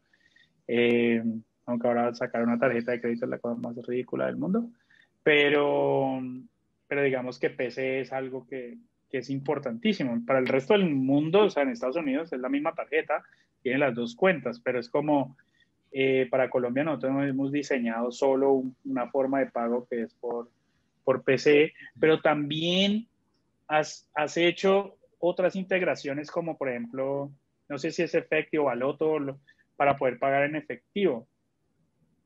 ¡Pum! Eso es. Y si vieras lo que nos pasó con eso una vez. ¿Sí? con una, con una creación, porque eh, los campesinos bajando de las veredas al pueblo a comprar las creaciones con efectivo, aloto y gana, y sentándose con el wifi, con el wifi del, de la plaza del pueblo a ver, a, ver, a ver las creaciones en un celular, eso es como, como fue, ¡Pucha! Eso, o sea, eso es, para mí, es demasiado, eso es poesía, o sea, eso es, para mí fue un momento épico, pero seguí. Eso es, eso está muy cool. Eso está, ah, madre, qué cosa tan chévere. Entonces, eso, eso es lo que abre, eh, digamos que las posibilidades, eso, eso emociona mucho, güey. Eso emociona mucho porque es como, yo, yo siento que el cine en Colombia se ha vuelto muy, o sea, si nosotros no vivimos en ciudades grandes, y cuando digo literalmente Bogotá, eh, hay películas que no llegan al resto de Colombia, o sea, no llegan ni a, Medellín ni a Cali, o sea, llegarán a la tertulia y al MAM o, al Colombo, y es como películas que se pierden, a menos de que Cine Colombia haga lo de los Óscares, hay películas que, que se pierden y nunca llegan, o sea, hay gente que... Entonces siento que esto nos abre más las puertas a mucha gente y especialmente ahora con, con que el Internet llegue a la Plaza del Pueblo. Eh, y la gente pueda ver cómo la, la película en pueda ver la película en la plaza en su celular, pues por mí como creador. El man ya, es partner de Movies y ya está cogiendo la... Qué cool. Sí, muy eh, entonces, eso es chévere. Y obviamente va, vamos a hablar por el este lado, va a salir competencia a ustedes, eso no me lo veo venir, creo que ustedes lo tienen que venir lo tienen que ver. Algún día de pronto alguno de los partners grandes dicen, pues por marica, montémoslo nosotros lo de nosotros, que creo que tiene sus puntos buenos y sus puntos malos, pero digamos que... Es como decir, esa película la hago yo y salen a hacer la película y se encuentran con el mismo camino que uno se ha recorrido, que es dándose y, sí, y arrastrándose. No, es lo mismo, pero háganle. Sí, aquí, sí, total. se trata es de, hey, estamos trabajando es por tener un mundo de abundancia creativa y donde la creación sea sostenible. sea, Total. ya casi 8 billones de habitantes. Yo no espero, no espero ser el único. Yo sí quiero ser el mejor y el que mejor oportunidades da y el que, me, el, mejor mundo le ofrece a los creadores. Y, ir más allá de una plataforma más de, de streaming y a donde voy es y al futuro y lo que nosotros estamos viendo y lo que vamos a estar lanzando. O sea, el hecho de que la, la billetera de Movis te empiece a servir en la vida real, te sirva para, te sirva y automáticamente le pague a todos los socios y a mí no me toque preocuparme por eso me sirva para contratar a todo el mundo y que quede todos los contratos ya con la cadena de ingresos automatizada. Listo. Y es facilidades hacia, hacia el creador. Integrar Movies to Can, que se escribe to can, como también puedes, o pues sí, también puedes. Y es una cuestión de mecenazgo y de que cada creador pueda crear su suscripción. Y decir, venga, apóyeme desde el principio en mis creaciones, usted las va a tener y, y va a ser partner automático. Ese tipo de cosas son las que están pasando en este momento. Entonces no es solo una plataforma de destino, es un universo creativo realmente lo que nosotros estamos buscando. Y por eso para mí es clave entender dentro de todo esto qué necesidades tenés, qué falta, qué, qué mejor dicho, nuestro trabajo es crear las herramientas para que usted se pueda dedicar a crear. ¿Qué tengo que hacer? Total. Sí, eso, eso me parece muy, muy cool que tengan esa mirada, porque en este momento, en este momento, nuestro problema, y yo vengo hablándolo desde rato, más interno que, que afuera, es que todas las plataformas que nosotros hablamos son gringas o son extranjeras, ¿cierto? Entonces tenemos Substack para tener newsletter y para escribir. Yo sé porque yo tengo uno ahí. Eh, o tienes Patreon, pero Patreon es americano. Entonces, este, comienza a hablar de tarjetas de crédito, comienza a hablar de eso y vas a perder como hablamos, pues es importante en Colombia, entonces em, pierdes un resto de cosas, la plataforma integración en español, eso de translation en, en Chrome es, una, es, un tiro es un tiro al aire, em, pues obviamente va a mejorar con el tiempo, pero, pues, pero estamos usando como plataforma siempre en otros lados. Y siento que muchas cosas que están en, otras, en otros lados es mucho más integrarlas a, Colombia. Por ejemplo, el lado de, yo siento yo, que el lado de crowdfunding es muy, es muy, muy grande. O sea, ya hemos hablado de Kickstarter, ya tenemos Indiegogo, que es eh, chino, eh, pero una que yo descubrí hace poco, aunque no lo he usado, es, pero me parece muy, muy cool lo que ellos están haciendo. Y se trata solo de, de proyectos cinematográficos eh, o audiovisual es el Seed Spark. Ay, Emily, es una bacana. La, la fundadora es una nota. Es una cool, muy, muy cool. Eh, te voy a decir, es mentora nuestra. Ah, qué cool. Qué cool. Entonces, róbense un resto de ideas de ellos. Eh, porque ellos siento que hacen dos cosas muy chéveres. Siento que ellos hacen principalmente dos cosas muy cool. Una es, obviamente, tiene el lado de, de crowdfunding. Siento que es, digamos, y con y, digamos que con términos muy favorables mm. a, a ellos. Obviamente es un modelo económico, nada es gratis, entonces pues sí tienen que, que quedarse con una porción de lo que recaudan. Eh, están los dos, creo que hasta la última vez que revisé, están los dos modelos, el flexible, que es como lo que levantaste, y, eh, y el que si no lograste tu objetivo, que es como el, el original de, de Kickstarter, ¿cierto? Entonces digamos que sería muy, muy cool estamos montándole cosas a la plataforma más y más, pero bueno, pero si es el mismo sitio donde puedes financiar y puedes como ver pelis ya terminadas, y si ahí mismo financio mi peli, ¿cierto?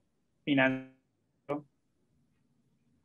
puse mis 20 mil pesos y el, y el, digamos que el, el reward de poner esos 20 mil pesos es que ya tengo la versión de la peli el día que sale, una semana antes, tiempo antes, lo que sea que pagué por whatever eh, cosa, eh, ahí mismo la puedo ver en la misma plataforma. Entonces la creación de mi usuario Marco Vélez en, en Movies comienza a tener todas estas cosas alrededor. No se vuelve solo una plataforma de compra y venta o, o de cosas, sino que está comenzando a crear una red social, en cierta manera, ¿no? Eh, ahí le pego en, en cierta manera. No estamos viendo las fotos de, nuestros sobrinos y cosas en Facebook y lo que la gente está hablando de política, sino de, eh, un mundo creativo donde podemos estar hablando de, de, de, solamente ver, apoyar, eh, si agregamos suscripción, digámoslo de esa manera,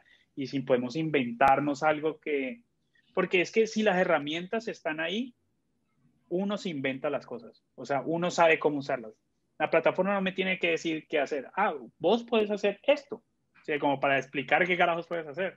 Pero vengo yo y digo, pero yo puedo hacer todas estas otras cosas. esto con esto, esto y esto y, pues entonces, y hago esto acá. Exactamente, entonces digamos, digamos que, digamos que, así tirando ideas locas, pero digando, diciendo que en el mundo ideal existe este lado y digo, ve, aquí puedo financiar la peli desde eh, modelo Kickstarter, Indiegogo, Spark, que es como vos me das 20 mil pesos, 100 mil pesos, tienes crédito, bueno, digamos que plata por rewards, ¿no? Entonces, tienes ese modelo, pero también puedes tener otro modelo que se llama suscripción. Entonces, suscripciones tienes, eh, bueno, muy a lo Patreon. Y la 1, 5, 10, 20, 50 dólares, hágale. Ajá, exacto. Entonces te llega, eh, no sé, te llega un newsletter de, de noticias de, al mes, a la semana, el podcast exclusivo para, para los que pagan. Eh, porque nosotros como creadores no solo podemos ahora solo crear una peli y ya. Tenemos que pensar que nosotros estamos montando nuestro pequeño Disney y es como, ve, güey, no solamente se trata de vender la peli digitalmente, sino que también puedo vender merchandising de la peli, ¿no? Mm. O sea, el día de mañana ustedes ponen una pequeña tiendita de movies y venden la gorra y la camiseta y la cosa. Sabes que eso en este momento está en, experimento. O sea, va a, ¿Ah, ah, a invitar a hacer dos experimentos. Al del tab, al tabcito que cuando yo tenga la, la videotienda sale el tab de merchandising, de comprar gorras, yo no sé qué, y, y mensajeros urbanos. Hay una alianza con mensajeros urbanos para que se lo lleven a la casa. O sea, eso está ya en experimento. Y el otro es el de Tucán, el de la suscripción. Si usted, usted me dice, de una, pues Santi está ahí oyendo, para que sea, primero es un experimento, es ver cómo funciona. ver cómo funciona. Sí, exacto. Si le medís, bienvenido. nosotros de una. Nosotros, yo, amo merchandising, güey. Aquí en mi oficina no hay nada, pero yo soy de los que compra estas cosas. Entonces, eh, eh, eh, Santi, ¿le puedes decir a Laura, por favor, que, que hable con las niñas que estoy en directo grabando un programa? Gracias, chicas. Váyanse. Chao. Hablamos. Santi, no. no, pero sabes qué, eso me parece muy, muy cool. Me parece muy cool eh, lo que ustedes están pensando, lo que están mirando hacia dónde va. Porque siento que esas son las herramientas que nosotros buscamos. Nosotros, yo no quiero crear todas las herramientas. O sea, uno lo puede hacer, uno lo puede hacer. Sí, total. Uno lo puede hacer. Pero uno tu mismo, es crear. Si uno quiere, pero yo no me quiero montar. Aparte de crear, quiero montar el coso y tengo que crear el código y tengo que buscar esta integración a mi página web y de paso tengo que hablarle a mi audiencia y de paso tengo que hacer publicidad y de paso tengo que pensar cómo uso Facebook Entonces es como, espérate, esta, esta maleta está muy grande para yo poder cargar. O sea, o me tengo que contratar a un jurgo de gente para montarme y eso ya me crea algo que estoy en contra de todo y es overhead, gastos generales fijos, que es lo que hace que uno tome malas decisiones, porque es como, ok, ahora necesito este flujo de dinero anualmente para poder mantener esta, esta operación. Entonces, cuando comenzamos, y hay que comenzar a pensar así, esto de o no deberían enseñarle en la universidad no solamente como qué quiso decir Fellini cuando hizo Amacor, o sea, tenían, deberían enseñarnos contabilidad de producción, deberían de contabilidad empresarial.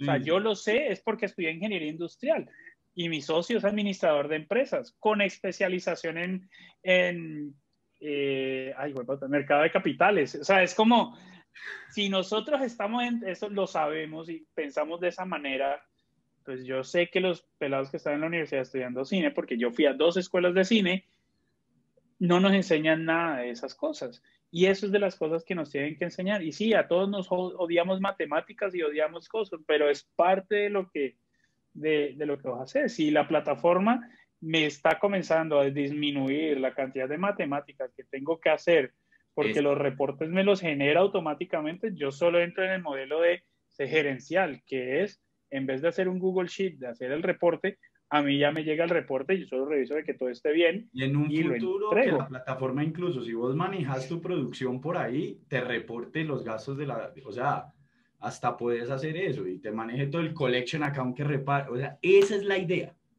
Eso, sería muy cool. Eso sería muy cool.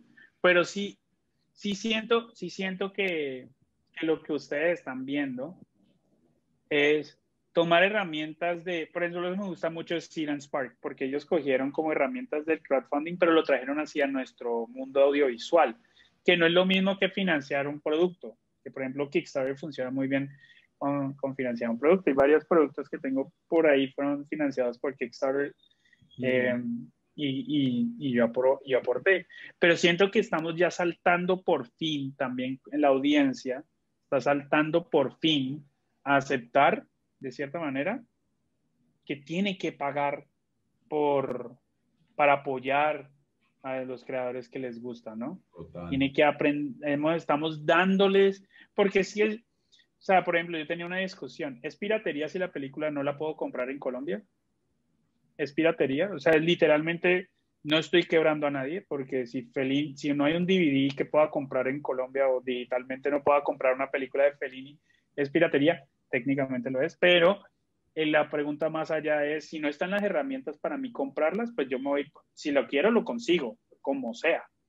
Entonces, si nosotros no tenemos las herramientas, no le damos la herramienta al público de cómo, de cómo ser parte de nuestras creaciones, pues ellos van a ir a otras cosas y se van a ir más a Netflix y a HBO porque ya están ahí.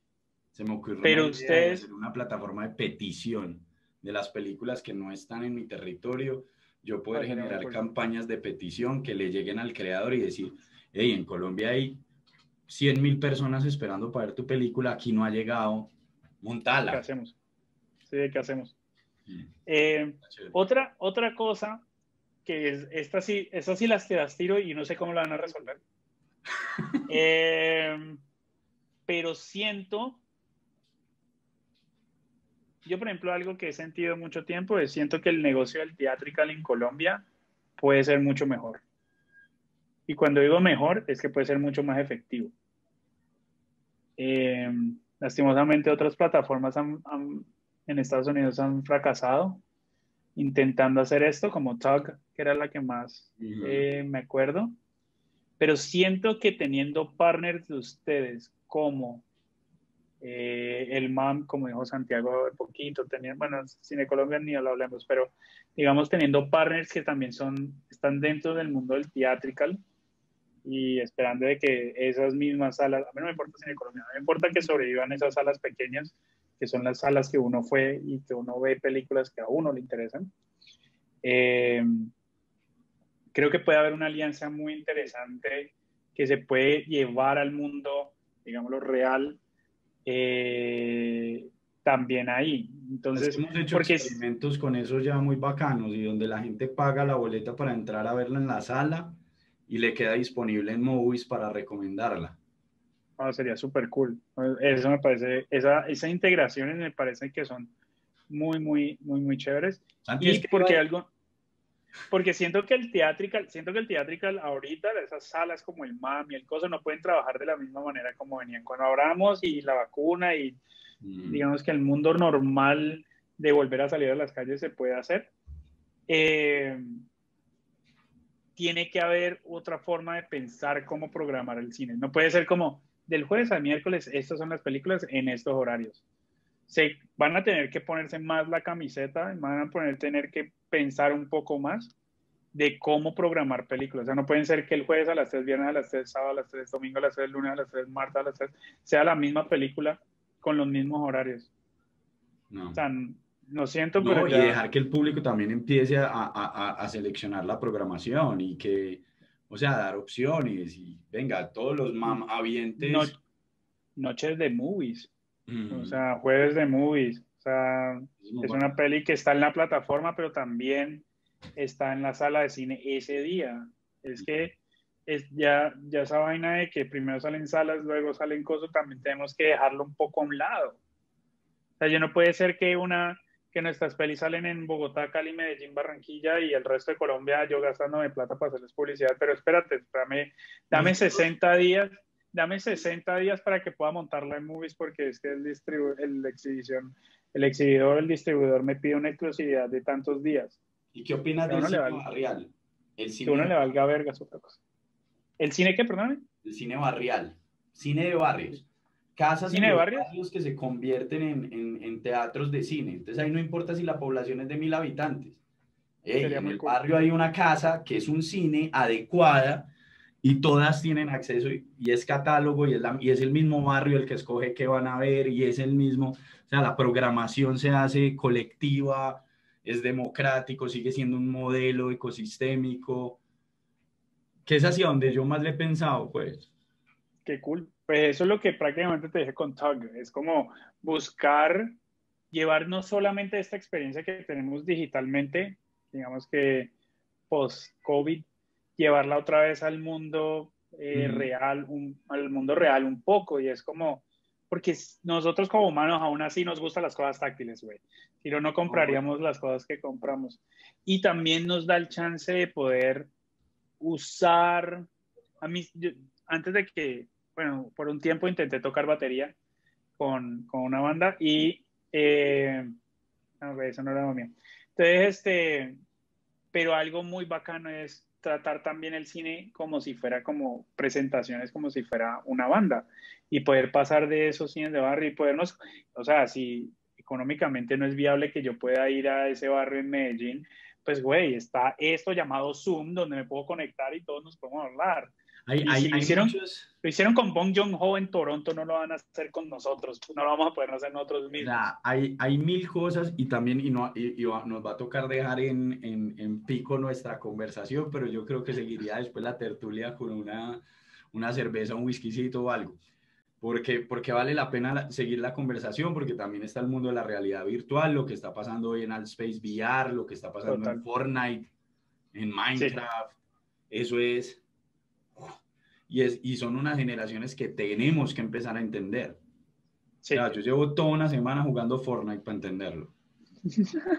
para mí y es una locura y todavía no, lo, todavía no alcanzo a comprenderlo. Minecraft ya lo, ya lo entendí un poquito, pero Altspace, todo eso, yo me estoy metiendo muy duro ahorita y sobre todo lo que viene de realidad extrema, realidad digital, realidad aumentada, realidad virtual, todas esas otras realidades, porque al fin y al cabo lo que nosotros hacíamos era crear una realidad en donde los cinco sentidos estuvieran en una pantalla y el subconsciente pensara que esa era su vida durante dos horas y enviar un mensaje.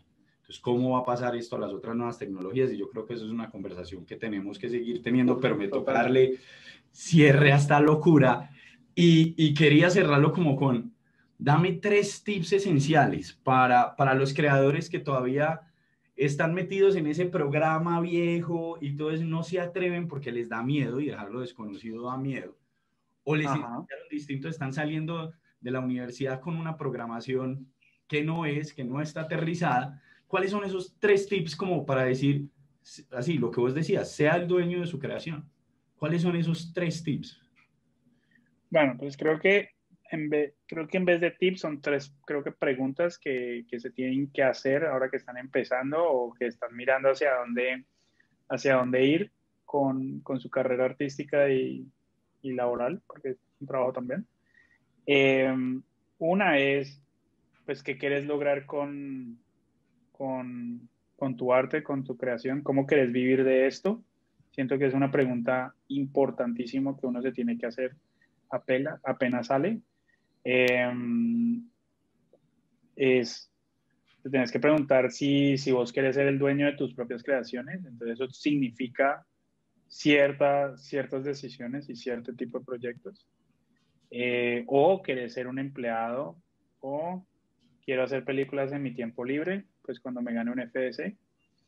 Eh, es, es una pregunta importantísima porque esas son las, las decisiones que, qué, significa, em, lo que quieres lograr con, con, tu, con, digamos, con tu carrera, eh, como director o como productor o como actor o como escritora, lo que sea. Entonces, creo que por ese lado, creo que hay, esa es una primera pregunta que, se tiene, que te tienes que hacer. Em, sabiendo que están todas las, todas las herramientas para tomar la decisión de crear tu propia y ser dueño de, tu propio, de tus propios proyectos. Porque esta vaina es, a mí me parece que esta vaina es tan difícil, de madre, y uno tiene un sub y baja emocional que es tan, tan berraco que uno celebra y uno llora con el mismo trago. O sea, uno toma whisky cuando uno está en la mejor noticia y uno llora la peor noticia con ese mismo trago. O sea, es como esa misma botella o vicio te salva, te salva, te salva el día. Em, entonces, pues, por mi lado, yo creo que me gustaría ser dueño de mis propias pelis em, y poder ser dueño de mi propio, destino y poder tomar las mejores decisiones para cada una de esas obras o piezas que, que voy haciendo. hay proyectos que de pronto son mucho más caros y requieren de cierto tipo de financiación que de pronto se vuelven más difíciles en, en, un modelo mucho más que yo soy el único dueño y necesito partners que se monten a este tren para poderlos lograr. Total, pero pues no todas las pelis son iguales y no todo, no todo tiene que ser igual. Pero sí también entender que si vas a ser empleado como director, pues vas a intentar vender tus proyectos o te vas a vender a vos como director que a otras empresas como, no sé, Dynamo o otras productoras para, para poder dirigir sus, sus proyectos, ¿no? Eh, y de vez en cuando, pues ojalá meter tus proyectos. Son carreras, son modelos de vida totalmente aceptables cualquiera que tomes, solo que, que saber cuáles son las condiciones y los pros y los contras de, uno. Para mí, el mejor de todos es obviamente ser el dueño y ser mi propio jefe. Para mí es el, el, que más, el que más me gusta. Y siento que hoy en día tenemos la capacidad de crear audiencia y de poder crear esa audiencia desde el momento cero y que sean los que ellos financian esa película y financian tu arte. Por eso me gusta mucho el modelo de Patreon o de Kickstarter o lo que sea de crowdfunding. Yo soy fan de crowdfunding, aunque nunca lo he usado para mis, para mis pelis. Siento que eso, es, se puede usar y ojalá sea una adición a, la plataforma de Movie. Sería algo muy cool porque todo... Eh, no sé cómo sería el términos de plata y cómo vas a manejar diferentes billeteras para esas cosas, pero esos problemas de ustedes no es mío. Eso es lo que le digo a los guionistas cuando les digo, eh, tu trabajo es esto, yo no tengo que resolverte el trabajo del guion. Eh, la, segunda, la segunda pregunta que, que, que me haría es, ok, si quiero hablar con mi propia audiencia y quiero hablar con mi cosa, pues tengo que comenzar a ponerme allá afuera y tengo que crear no solamente pensar en crear una sola peli, sino que tengo que comenzar a pensar en crear una peli al año o una peli cada dos años o tengo que tener un modelo para poder vivir de esto, necesito crear contenido y tengo que crear bastante. Porque pues tener una sola peli en movies y esperar a que llegue ese correo con X cantidad de plata cada vez que la compran, pues no es como la modelo más fácil de decir, ok, voy a pagar el alquiler de, de mi apartamento el próximo mes, sino que tienes que pensar un poco más empresarial y tener muchas maneras de, de, tener ingresos, de tener diferentes tipos de ingresos. Entonces, pues una cosa es la explotación de la peli, otra cosa puede ser eh, educativa, que eso me gustaría que, que Movies también eh, pudiera, que eso me parece que Steven Spark hace también muy bien, que es como el lado educativo en términos de crowdfunding, especialmente lo que ellos hacen, es como enseñarles un poco las mejores técnicas a, a los creadores para que no se sientan como tan abandonados, porque pues cuando llegan todo el mundo es como, ¿what? Sí, o sea, está el tutorial de cómo usar la plataforma, pero cuáles son las mejores prácticas, qué casos de éxito puedo copiar un poco y adaptar para mi, mis procesos. Entonces, sí es pensar no solamente, creo yo, en cómo tu peli eh, puede generar dinero, sino que otras cosas puede generar dinero. Si eres el colorista de tu peli, un ejemplo muy, creo que universal, es, em, pues pones como LUTs y cosas, y si eres el diseñador de sonido, pues tienes el foley de la peli, si haces efectos, pues puedes poner efectos, o sea, estoy pensando lo loco, puedes tener un podcast y tener un newsletter y puedes como, no solamente se trata sobre el proyecto final proyecto como tal finalizado, sino que tienes que comenzar a crear estas otras cosas para crear, para crear audiencia. Y la tercera es, eh, de pronto, el éxito mundial y reconocido de volverse Guillermo, Guillermo del Toro, Alfonso Cuarón, Alejandro González Iñarritu, ¿es posible? Sí, es posible, pero no esperarlo, porque si lo esperas, pues de pronto no sucede y vas a quedar muy mal, sino que siento es tomar eso de que, no, lo que yo quiero es tener mi propia audiencia y poder decir, ve, yo tengo una audiencia que le gusta lo que yo quiero, como ese restaurante que a todos nosotros nos gusta, pero no es el no es McDonald's y está en todo el mundo, sino que es el restaurante que está aquí en la cuadra y me fascina la pizza que preparan o la pasta o el tipo de comida que quieran y ese es el sitio a que yo voy y apoyo porque me fascina como es. Entonces yo soy ahora como ese sitio de comidas, ese restaurante que me fascina pequeño, que solo existe uno en el mundo. Eh, ahora pues vos sos un creador en el mundo y vos tenés una audiencia que necesita, que necesitas para eh, vivir. Y por ejemplo, el tema más seco del mundo es, por ejemplo, que escriban, yo leo mucho, eh, tema de tecnología, yo estoy suscrito a varios newsletters de tecnología y ellos, pa y bueno, yo no estoy pagando en, en uno en particular, eh, pero uno paga una suscripción anual o mensual para que te llegue ese newsletter de, de tecnología o uno de Hollywood que me gusta bastante. Entonces, eh, si ellos pueden tener un sustento a punta de newsletter y artículos solo, creo que nosotros con películas y vainas creo que podemos encontrar la manera de, de cómo, de cómo vivir, de cómo vivir con haciendo lo que hacemos.